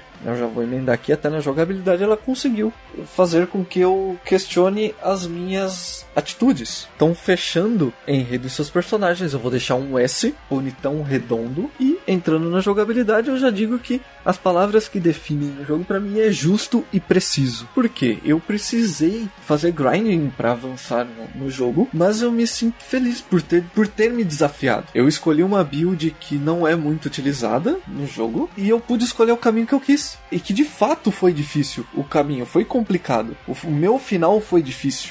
E o sistema de magia funciona muito bem. Assim, né, o que é válido para eles é para nós. Isso é interessante, né? Porque o game over que vai para mim é como se fosse um game over pro inimigo também. Sendo assim, com esse, esse sistema de escolha, eles conseguiram fazer com que o sistema de exploração fosse descartável nesse caso. Eu não senti falta disso. Por causa disso, a jogabilidade também vai entrar com um S. E os outros elementos, né, que é gráfico e som, é tudo muito bem representado. Apesar de eu adorar o Kaneko, esse Yasuda, ele não deixou a desejar, ele fez um trabalho muito bem, muito bom e provavelmente com provavelmente com muitas limitações que foi empregada para ele. E a trilha sonora, ela é interessante, ela ambienta e situa o jogo e isso é o suficiente. Mas eu vou deixar aqui um pouquinho abaixo, eu vou deixar um A nesse no, no outros elementos e considerações finais. O, o Devil Survivor é um, é um jogo que eu considero que deve ser apreciado, sabe? Um jogo que deve ser degustado,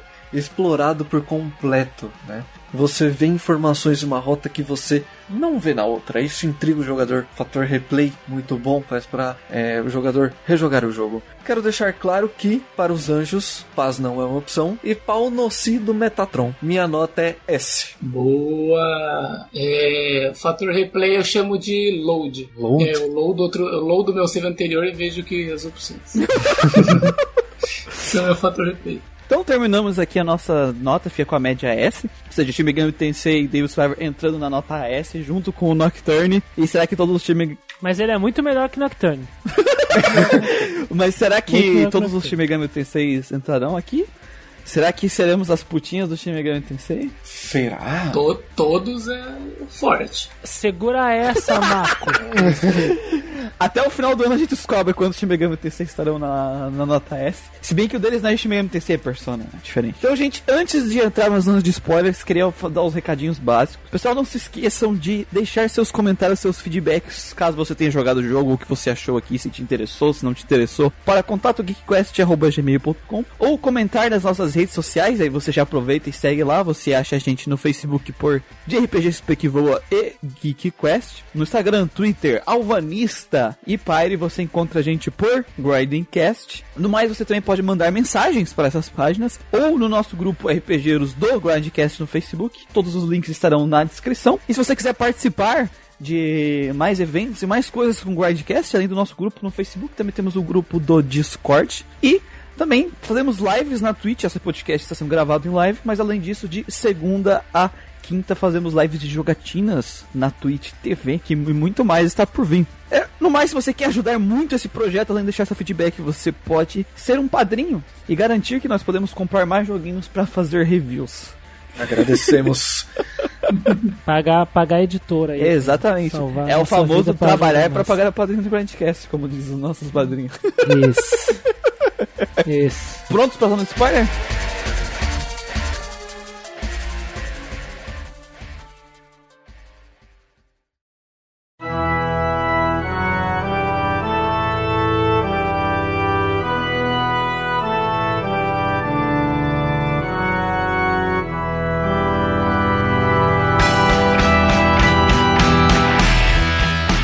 O Case que morreu que nem um saco de bosta e foi lindo.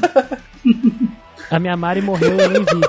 Muito triste. Eu ela salvei bonita. todo mundo porque eu E sou um rei demônio bonzinho. Eu sou o rei demônio, Olha, essa- Eu salvei, eu salvei todo mundo também, mas gostaria de não ter salvado. Eles. É, tadinha.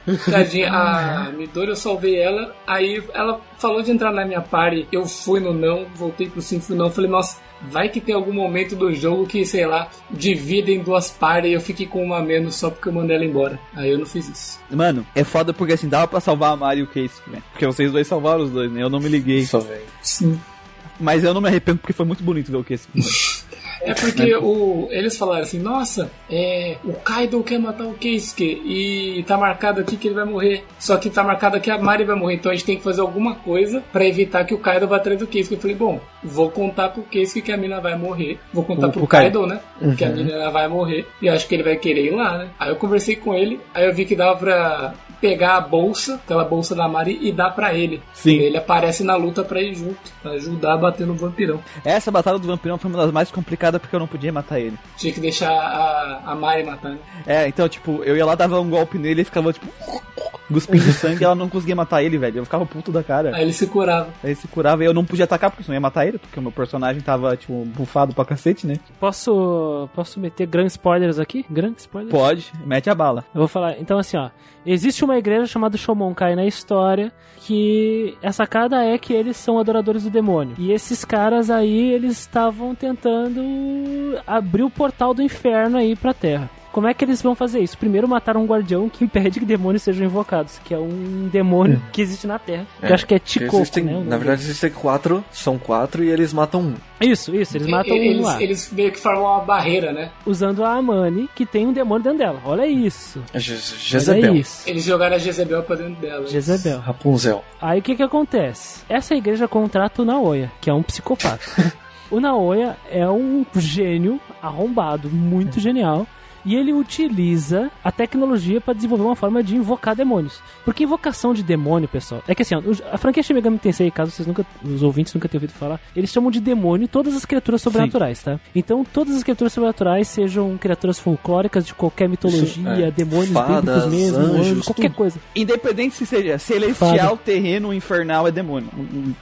Mesmo assim, os anjos, da, nas- em todas as séries, eles costumam se diferenciar dos outros demônios, né? Existe um... Porque eles são Então, o que elitistas. acontece? Eles são elitistas.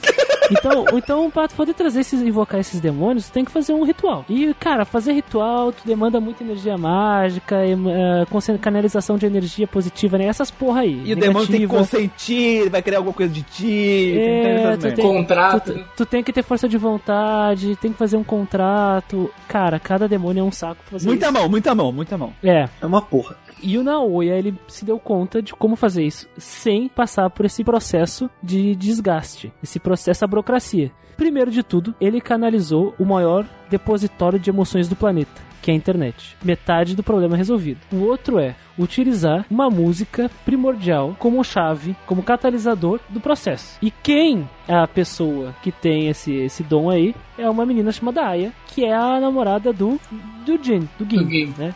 Que por acaso é a senpai da Haru, que é a cantora Isso. Que fazia parte da banda da Haru. O negócio é que a Aya ela foi pega pela Shomonkai e aí então, usando as habilidades dela de cantar e invocar capiroto e as habilidades tecnológicas da Aoya, eles inventaram os comps. E aí eles começam a distribuir comp pra É, eles pessoas. inventaram o sistema de summonar demônios, né? O servidor. Isso. Eles começam a dis- distribuir os comp para que as pessoas usem e os demônios saiam. É, que, quem distribui é o Shamonkai, né? Eles têm uma fábrica e eles começam a distribuir para as pessoas. Isso, seguidores Shamonkai, deles. a igreja. Seguidores deles. E, e o mais maneiro é que o Shamunkai é aquele negócio, né? Que os deles que eles usam, eles têm uma hierarquia, né? Tu não pode usar os comp contra o pessoal do Shamunkai. Superior, seu superior. Superior. né? Isso. Uhum. Então as pessoas até matavam os caras do Shamunkai pra roubar os comp, mas não podiam estar contra o Shamunkai. Só que os que a gente tem, o, o Naoya fez por fora, e aí a gente pode usar isso. Fudeu muito o Shamunkai, porque o Naoya, apesar do Naoya ter sido contratado, ele tinha os próprios ideais. Ele tava usando o Shamunkai pra atingir os ideais dele. Sim, porque a ideia do Shomonkai é trazer os demônios e poder dar o- a origem à Guerra do Trono de Bel, né? Isso. O que, que é isso? Existe. A conta a história, isso tá até na Bíblia. Não exatamente isso, mas a, a- a Bíblia conta que o, no Velho Testamento, que Deus, o Javé, o Deus primordial dos hebreus, do povo escolhido, ele empreendeu em guerras tribais na região toda ali, que é o Oriente Médio, para substituir né, o, seu, o seu território que posteriormente virou Israel, né, antigo, depois os domínios do rei Salomão, enfim, o que for. Só que em Devil Survivor eles contam que existia o Bel, que era um grande deus, uma criatura, um demônio poderoso, que, que ficava ali, era adorado por aqueles povos ali da Mesopotâmia e tal. Só que daí chegou o Javé e era uma entidade foda pra caralho, deu um, um chute no cu do Bel. Isso mesmo. Bel foi banido para a dimensão dos demônios e ele que se estatelou ao ponto de se repartir em vários pedaços menores. Cada um desses pedaços é um tipo de Bel. Belder, Belzebul, Jezebel, uh, Belberith Belberith e qual era o outro? Belial. Belial. e Belial. Belial. Belial. E por fim, Babel. Babel. Babel. Babel, que é a torre que é, que é também dito no Velho Testamento, que o ser humano criou numa espécie de provação, né? Que eles contam na- na- no jogo, que é uma, foi uma provação. Eles queriam chegar no céu, eles não conseguiram, Deus ficou puto e separou todo mundo aí com línguas diferentes. Isso. Deus viu que esses arrombados da igreja estavam trazendo demônio pra cá e falou: Que caralho esses arrombados estão fazendo aí com o planeta, caralho, seus filhos da puta? Dele, deixei vocês com livre-arbítrio aí, vocês estão se fudendo todos. Anjos, se ajeitem aí, vamos sitiar esse lugar antes que o mundo acabe. Vamos ver se os humanos eles são fortes o suficiente de lidar com os demônios eles mesmos. E aí então, nós temos a aprovação de Deus. Que o Shomonkai não contava exa- exatamente mais ou menos com isso, mas o Naoya contava. Não, ia preparadíssimo. Então, o Deus é, ele passa isso pros anjos e os anjos fazem o quê? Passa isso pro exército, pra Força Nacional, pro Força de Defesa Japão. Nacional do Japão.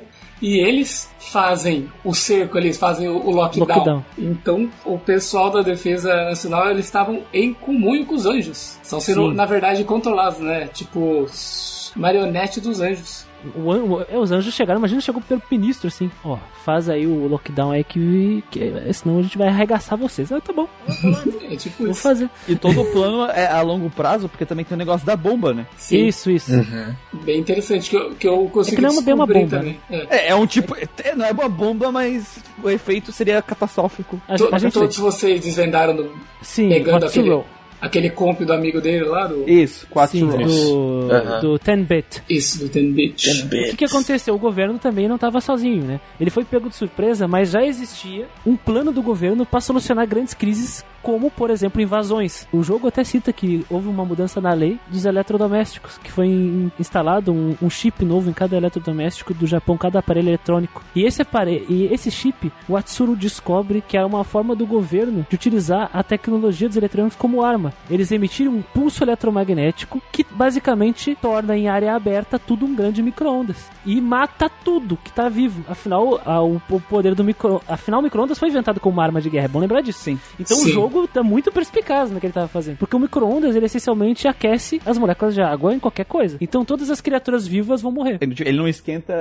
a via indução, né? Ele faz a própria. Ele Sim, adiciona energia às moléculas. As moléculas, e elas as, as vibram. moléculas elas tremem, né? Elas E vibram. elas vibram e elas transmitem. Por causa da vibração, elas transmitem calor uma pras outras, enfim, não é, é um processo E, a- diferente. e aí, e aí a água aquece e todo mundo morreu, Isso. acabou, né? É, a gente ia, ia morrer todo mundo e fazer um monte de pipoca no supermercado, né? Estourar todas as pipocas do supermercado. É, o objetivo, o objetivo final, então, do governo era se der tudo errado, a gente ativa esse, esse, esse negócio. Por quê? Esse efeito aí não destrói nada físico. Então é muito melhor usar isso do que jogar uma bomba nuclear lá. Só destrói, acho que eletrodoméstico, né? Eletrodoméstico os vai pro chapéu queimam. e as pessoas queimam por dentro também. Só. Mas é a pergunta que ninguém falou. E a economia? E a economia? é, e a economia? Fica aí o questionamento. E aí os nossos perso- personagens, eles estão envolvidos aí com tudo isso, só que sem saber. Porque até um dia de manhã, aparecendo no e-mail de Laplace dizendo, vocês vão ser mortos pelo Belder. E eles ficam, porra, Fudeu. quem é esse cara? Até aí eles são atacados pelo Belder, o Belder é imortal, eles vão ficar, eles ficam com o cu na mão, e eles procuram um jeito de solucionar isso. Eles descobrem uma forma, matam o Belder, uma porção da energia do Belder vai morar no cocorô aí no coração do nosso protagonista, e a gente descobre, parabéns, parabéns, Aqui, meu ó. filho, parabéns, Maravilha, Rogério, maravilha. maravilha, Você Rogério, acabou agora de entrar na rinha. acabou de entrar aqui no concurso, concurso do próximo Rei do Inferno. E agora a gente sabe que todos os Bells, incluso tu que matou o Belder, que agora o Belder reside dentro de ti, faz parte da Guerra do Trono de Bel. O objetivo da Shomonkai é fazer o Belberith, que é o seu deus, vencer a Guerra do Trono de Bel. O plano do Naoya é que tu, muito perspicaz, vença todos eles, se torne o novo Imperador do Inferno para poder matar Deus. É, por que, que o Naoya, Naoya te deu esse comp? Exatamente, o comp pra vocês três, na verdade. Já tá, fazia parte do plano dele que você, e, e também do sistema lá do, dos e-mails, que você enfrentasse o Belder e vencesse ele. Você não foi escolhido por acaso, né? Depois você descobre, dependendo do final que você fizer, você não foi escolhido por acaso. É, nessa exposição de quem é o Naoya, né, tem uma explicação que diz. Pode falar já quem é ou você vai chegar nessa aí? Pode falar, pode falar. É, é, agora, é que a partir. O Christian já explicou o arco e aqui o- as coisas vão mudar dependendo das escolhas, né? Como Das se escolhas, vai, sim, exatamente. Se vai ser o rei demônio, se tu vai falar assim, demônio, foda-se demônio, foda-se anjo, vocês vão pro lugar de vocês e a gente fica no nosso planeta aqui, seus arrombados. Ou tu segue a ideia do Tsuro, que é A série da Tsur, que é nós tomaremos os demônios e tomaremos o controle da. né? Tu, tu tem muitas escolhas. Mas pode meter bala aí, Lucas, no que você ia falar. No meu, por exemplo, já vou, já vou entrar no meu já pra ir pro, pra eu finalizar aqui. É revelado quem é o, na- o Noia. Noia! O Noia, que Noiado. ele é Caim. E você, o protagonista, é Abel. Abel. Você é o É. Abel. Bel. E o que, o que dá, assim, que a, que a história coloca é que o Caim, no caso o Naoya, ele sempre soube de você, isso é claro, né? Porque ele depois ele que conta isso pra nós. Mas é que o castigo dele, quando ele fez a, a babaquice dele no passado de matar o, O Abel, o- um dos castigos empregado a ele por Deus é que ele vai reencarnar, como todo mundo, né? Passar, passar com o tempo vai reencarnar, mas ele nunca vai perder a memória das vidas passadas. E por isso ele tem um ressentimento com Deus e a intenção dele é é, influenciar o irmão, Abel, a se tornar o rei dos demônios para derrotar Deus. Então, meio que o meu final é nesse sentido, porque de acordo com as minhas escolhas, eu escolhi o final do, do Naoya mesmo, tava lá exposto, tinha mais algumas opções, onde eu derrotei os outros três guardiões que ficou para abrir logo o portal do, do inferno. Uhum. Nesse processo eu já tinha derrotado os outros Bells, né? E assim que eu abri o portão, Babel veio pra Terra. E assim que para eu enfrentar o Babel, eu tive que fazer um boss rush, onde que eu tive que enfrentar todos os Bells novamente. E isso foi complicado pra mim, porque cada um é um elemento, cada um é uma coisa, então Sim. foi no mesmo combate. Tá? Não Puxa. teve transição de um combate pra outro. Foi todos os Bells e o Babel no mesmo combate, assim, em seguida. Isso foi complicado, mas no fim eu assumi essa posição de Rei Demônio, né? Peguei a derrotei Babel, virei o Rei Demônio e no final quem veio pra Terra pra me enfrentar foi o Metatron Metatron. com um discurso muito sujo, porque a partir do momento que eu me tornei o rei dos demônios, eu dei a ordem de todos os demônios é, que estavam soltos na área do lockdown se retirassem. Acho que os únicos que ficaram foi os que tinham contrato, porque parece que o contrato sobrepõe o rei demônio, né? Então todos se retiraram. Só que aí veio uma pressão dos anjos em cima dos humanos, realmente forçando os humanos com a ideia do Metatron de vo- vocês serão libertos após vocês derrotarem ou assassinarem o rei dos demônios. Nossa. E aí entrou meio que uma, uma discussão política, né? De nós, como protagonista, protegendo os humanos que queriam nos matar, enquanto eles querem nos matar, e enfrentando os anjos ao mesmo tempo. Então entrou uma briga muito grande, tentando convencê-los que eu não queria fazer mal para eles, e sim eu estou enfrentando os anjos. E foi o momento que, quando eu escolhi o meu final, alguns personagens saíram. Um deles foi a Yuzu com a Midori. E ela voltou e foi o discurso dela, falando: "No- eu tava cercado, né, por uma multidão, eu não queria matar ninguém. E a multidão. E ela entrou no meio da multidão e falou: Pessoal, presta atenção, entendeu? Os anjos não vão libertar vocês. Ele está lutando pra, para libertar vocês. E tem uma pessoa aqui que pode confirmar isso. Aí vem a Izuna, que é uma pessoa da Forças Especiais, e revela o plano real, né? E aí, nesse momento. Vamos em que- fritar geral. Vamos fritar geral. Acontecimentos como a Shaman Kai se, se dividir. Parte queria me matar porque eu derrotei o deus dele. E a parte da Mani estava me apoiando porque Belberif residia dentro do meu, protago- dentro do meu protagonista. É, então houve essa divisão. Tu virou o deus do Shaman Kai. Virei um deus Shaman Kai também. E isso é muito legal, porque aconteceu que todo mundo caiu em si, porra, Shaman Kai aqui, o cara tá protegendo a gente aqui, né? E todo mundo se virou contra os anjos. E não teve opção além do Metatron descer na Terra. Infelizmente no Devil Survivor Deus não aparece, efetivamente ele é só representado pelo Metatron, né? Mas a minha luta final foi contra ele. É, Metatron, que é o, a voz de Deus. É a o voz de anjo Deus. que representa a vontade de Deus. Então, meio que. É, eu, eu- É até uma forma bem inteligente deles representarem Deus através do Metatron. Eu gostei O- que ele me falou quem era Metatron, né? Ele revela que Metatron era Enoch, antepassado de Noé, que era um cara tão santo que ele conseguiu se canonizar e ficar ao lado de Deus. E assim que termina, né, o derrota o Metatron, ele foge pro céu, termina o jogo dizendo que eu fui para o inferno, né, com nesse caso eu fui sozinho porque o Black, Flo- Black, Black Frost seria o único personagem que poderia ir para o inferno comigo. Então eu vou sozinho, deixar a, a legiões do inferno mais forte para depois fazer uma guerra no céu. E aí mostra os personagens na Terra, Yuzu falando com o, o Atsuru. Nossa, será que um dia ele vai voltar? Sabe? Fica esse, fica esse clima no, no jogo. Enquanto isso eu tô batalhando nos céus. É, é, o o que eu acho mais legal é que, tipo assim, esse é um dos caminhos do rei demônio, né? Mas tem outro. É, não pode porque, escolher. Isso porque que é foda. ali, ali nesse momento, a partir do momento que eu escolhi ser o Rei Demônio, eu tenho dois, dois caminhos, né? Eu tenho o caminho do Naoya, que eu enfrento os anjos, né? Eu sou contra Deus. E tenho o, caminho do Kaido, que é pura maldade, sabe? É o evil Uhum. total. Ele quer matar todo mundo. Ele quer matar todos os humanos e os anjos, sabe? Ele quer o seu supremacista, sabe? O total. Ele não Totalitário. queria é, bater nos caras do- da Força Nacional. Também, eu ele queria entendi- matar todo mundo. Eu entendi que o plano dele é assim, ah, vamos atacar a Força Nacional, então. É, é que ele, ele escalona, né? Depois o cara ele começa a escalonar a loucura dele. É. E, o que é legal é esse que eu falei do, que- do negócio do, do caos, porque assim, o negócio do caos não é maldade é, no, no Shin Megami Tensei. É, é, é ca- a coisa caótica mesmo, um negócio sem lei. E aí tem esses dois caminhos, sabe? Quando tu vira o rei demônio. Quando tu, tu vai pro caminho que Deus queria. Tipo, porque um dos caminhos de Deus é tu ser Jesus, né? É, você vira o Messia. Tu virar o Messias, exatamente. tu, o Messias. Só que daí todo mundo perde o livre-arbítrio, né?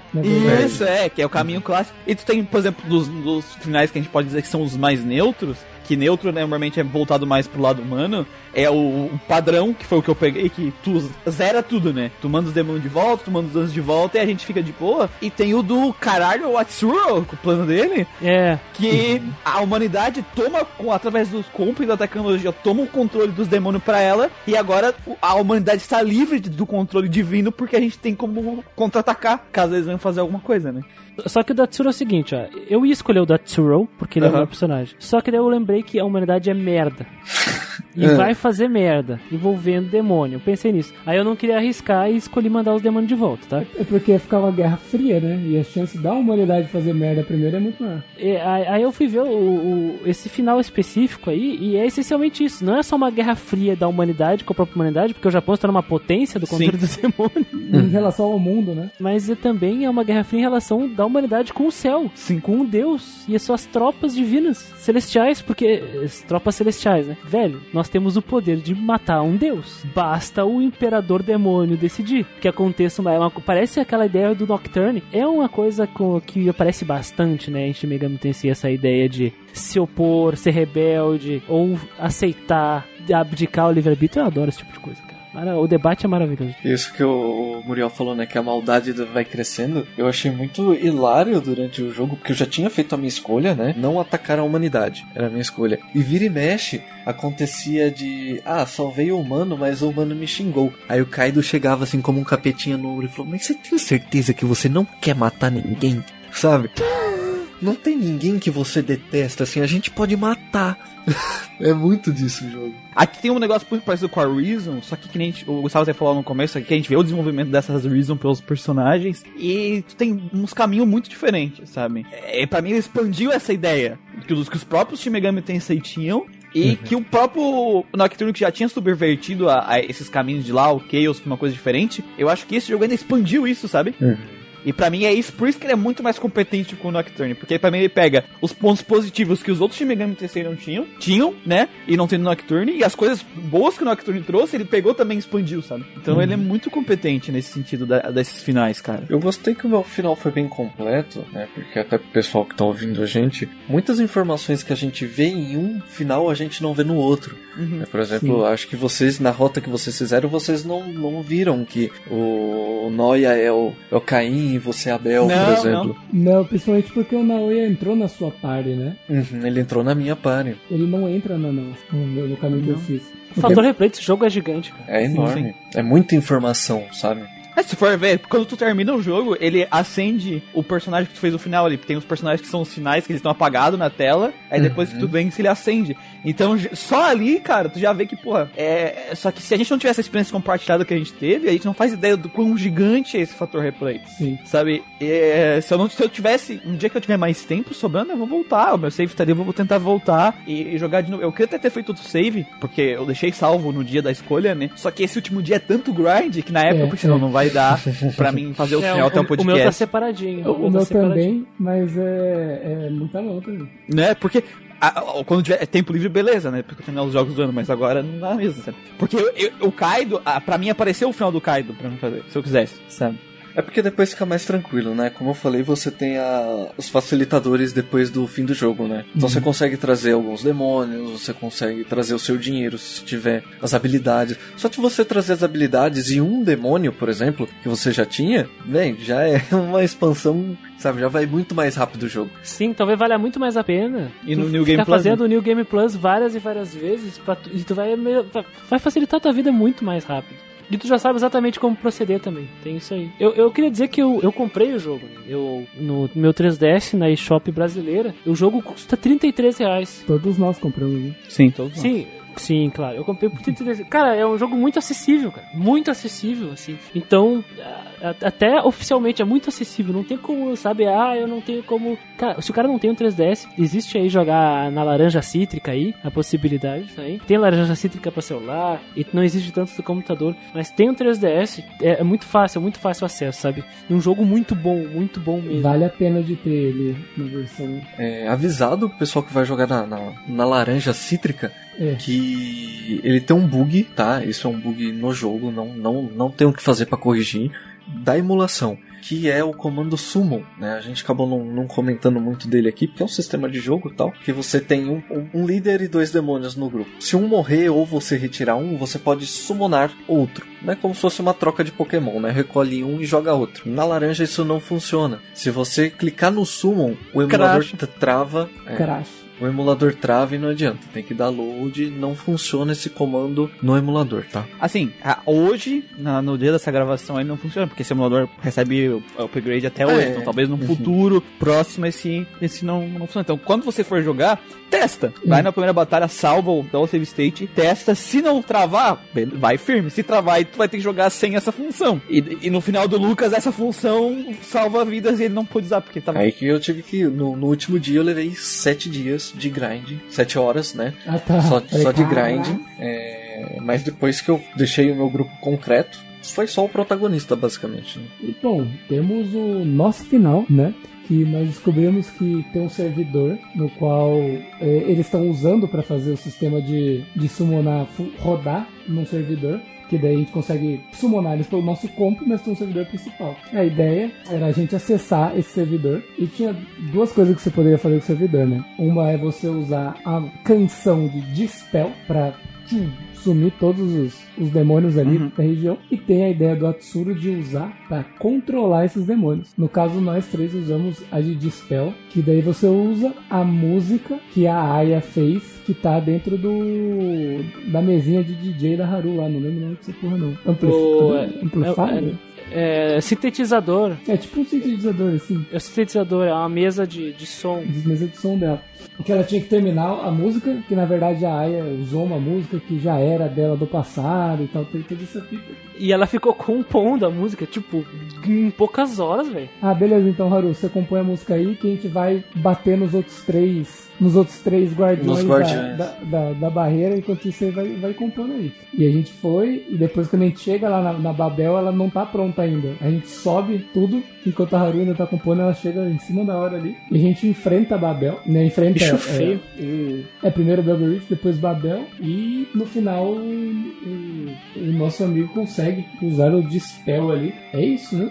Pra se tristeza do Atsuro, que queria usar como ferramenta os bichinhos. E aí elimina todos os demônios da Terra, Não, tu manda embora. Tu manda embora. manda Eles, embora. ele- eles dão fade out e somem. É, e aí tu tem que enfrentar o último boss sem demônios, só o teu personagem. É, é. Que é o Babel. Babel, é. Se enfrenta só com os, com os humanos. E os anjos vão embora. Os anjos vão embora também quando tu lá É acaba todo com o Babel. mundo. É todo mundo. Eu não sei Som- o Reniel que tá dentro da Mãe, se ele fica, se ele vai. Isso eu não sei. Eu não Fica, lembro. né? Eu acho que ele fica. Eu acho que ele fica. Tu acaba com a, com a questão ali do, é, do lockdown porque Não- ele perde é, o sentido. né? Não tem ele perde o sentido existir. é. Não Porque tem não como tem demônio. a contaminação, entre aspas, a contaminação. Não tem como o que acontece, por exemplo, se tu quebrar a barreira. Se tu quebrar a barreira e fugir, o mundo vai acabar por causa dos demônios. É isso. Como tudo viveu todos os demônios, não tem por que ativar um micro-ondas gigante, porque não tem nenhum demônio pro micro-ondas gigante matar mesmo, não tem por que ativar. E como os demônios já se foram, não tem por que. a- os anjos não tem como tentar a humanidade levar pra aquele caminho também da, da É, desgraça. Não, É, não tem por que ocorrer a... Isso. o teste do, do- de Deus. Né? Acaba a aprovação, né? Aprovação, isso. Tu some com as razões de tudo aquilo poder acontecer, basicamente, nesse final. Essencialmente, passamos na aprovação de Deus, sabe? Isso. Porque É. resolvemos o problema dos demônios, é. Sozinhos, né? O problema desse final é que é o seguinte: é que nem o final lá que a gente fez no Nocturne. Do Nocturne, é, isso. Que assim, ó, o final é triste. Por- Sim. Sabemos que Deus vai fazer uma aprovação em algum momento. Não e vai ser em outro resolveu o lugar do, problema, né? Tipo, resolveu momentâneo, mas não. vai ser em outro lugar do mundo com outras pessoas e cara, a gente não sabe o que vai dar. E o governo falou que as pessoas que clamaram que viram demônios na região ali de Yamanote Circle... Seria coletivo. É, eles estavam... É um alucinógeno gerado pela explosão de gás lá. O gás que vazou, deixou todo mundo alucinógeno, todo mundo acha que viu coisa e não viu. Governo sujo. É, isso aí é tudo alucinação do indivíduo. Aí as únicas pessoas que sabem o que você fez é tipo é, o pessoal que entra na sua party e o cara do exército lá, o, o, o- o comandante da, da Izuno. E as pessoas iam mandando que, que, que lembram de você. Quem tava lá. Basicamente. Então acho que é isso, né? Do spoiler, Eu basicamente. acho que sim. Entregamos os mistérios.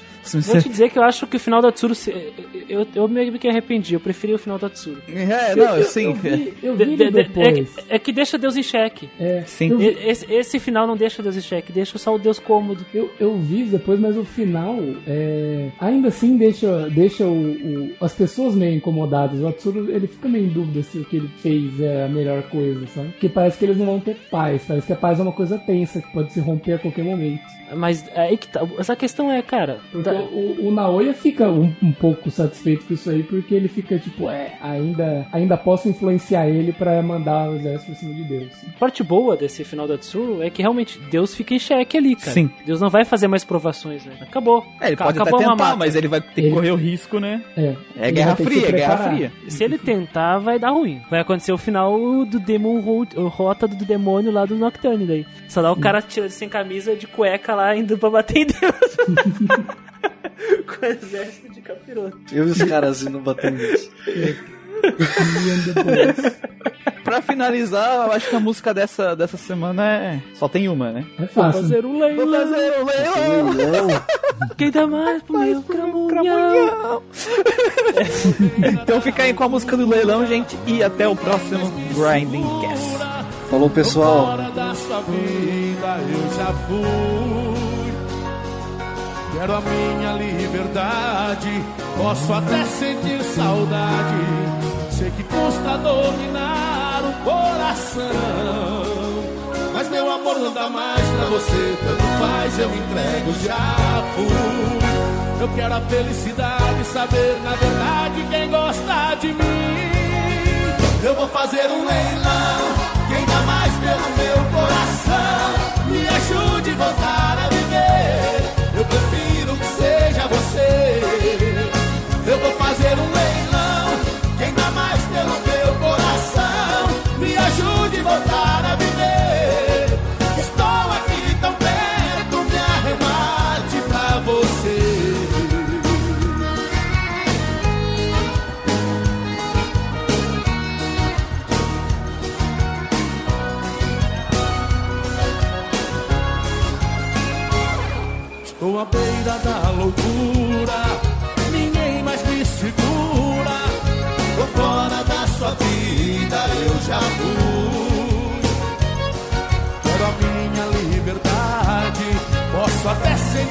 saudade.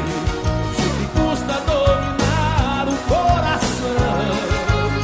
Mas meu amor não dá mais pra você, tanto faz, eu me entrego, já fui. Eu quero a felicidade, saber na verdade quem gosta de mim.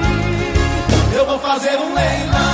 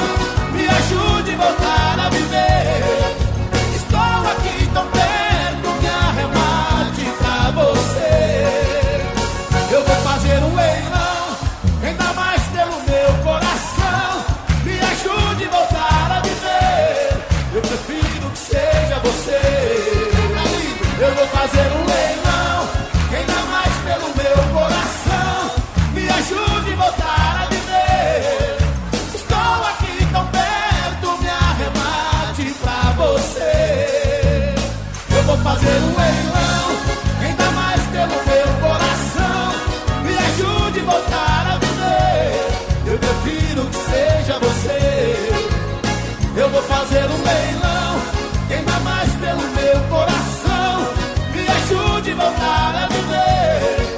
Estou aqui tão perto, me arremate pra você.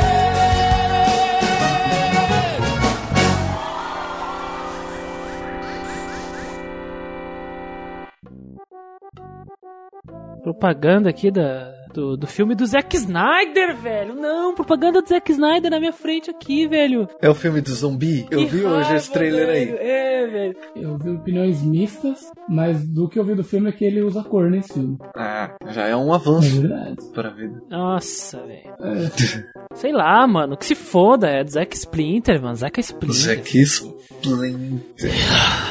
Só não é mais inovador que Sharknado. Sharknado. Dizendo- Cara, é, é muita coisa. De- Cara, eu parei pra Motosserra, ver. sabre de luz no Sharknado, ok? É isso que eu tenho a dizer pra vocês.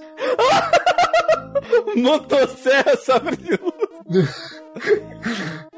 Sim, os caras os cara lutam com um tubarão no espaço no Sharknado. É, é, A gente tava em uma galera e daí chegou a Tsuru, que é o nerd hackerman, e deu um passo à frente e chegou e falou assim: Não, ó, vem cá. E o cara chegou e jogou, mano. O cara desenrolou ali uma conversa, mandou um. Cara, muito O massa. cara mandou, o sei lá, a diplomacia ali e, e convencimento junto, sabe? E ele convenceu essa pessoa, e essa pessoa não é uma pessoa qualquer, assim, é uma entidade absurda, assim, sabe? Você chegou e falou. Aí eu olhei e falei: Caralho, Atsuru!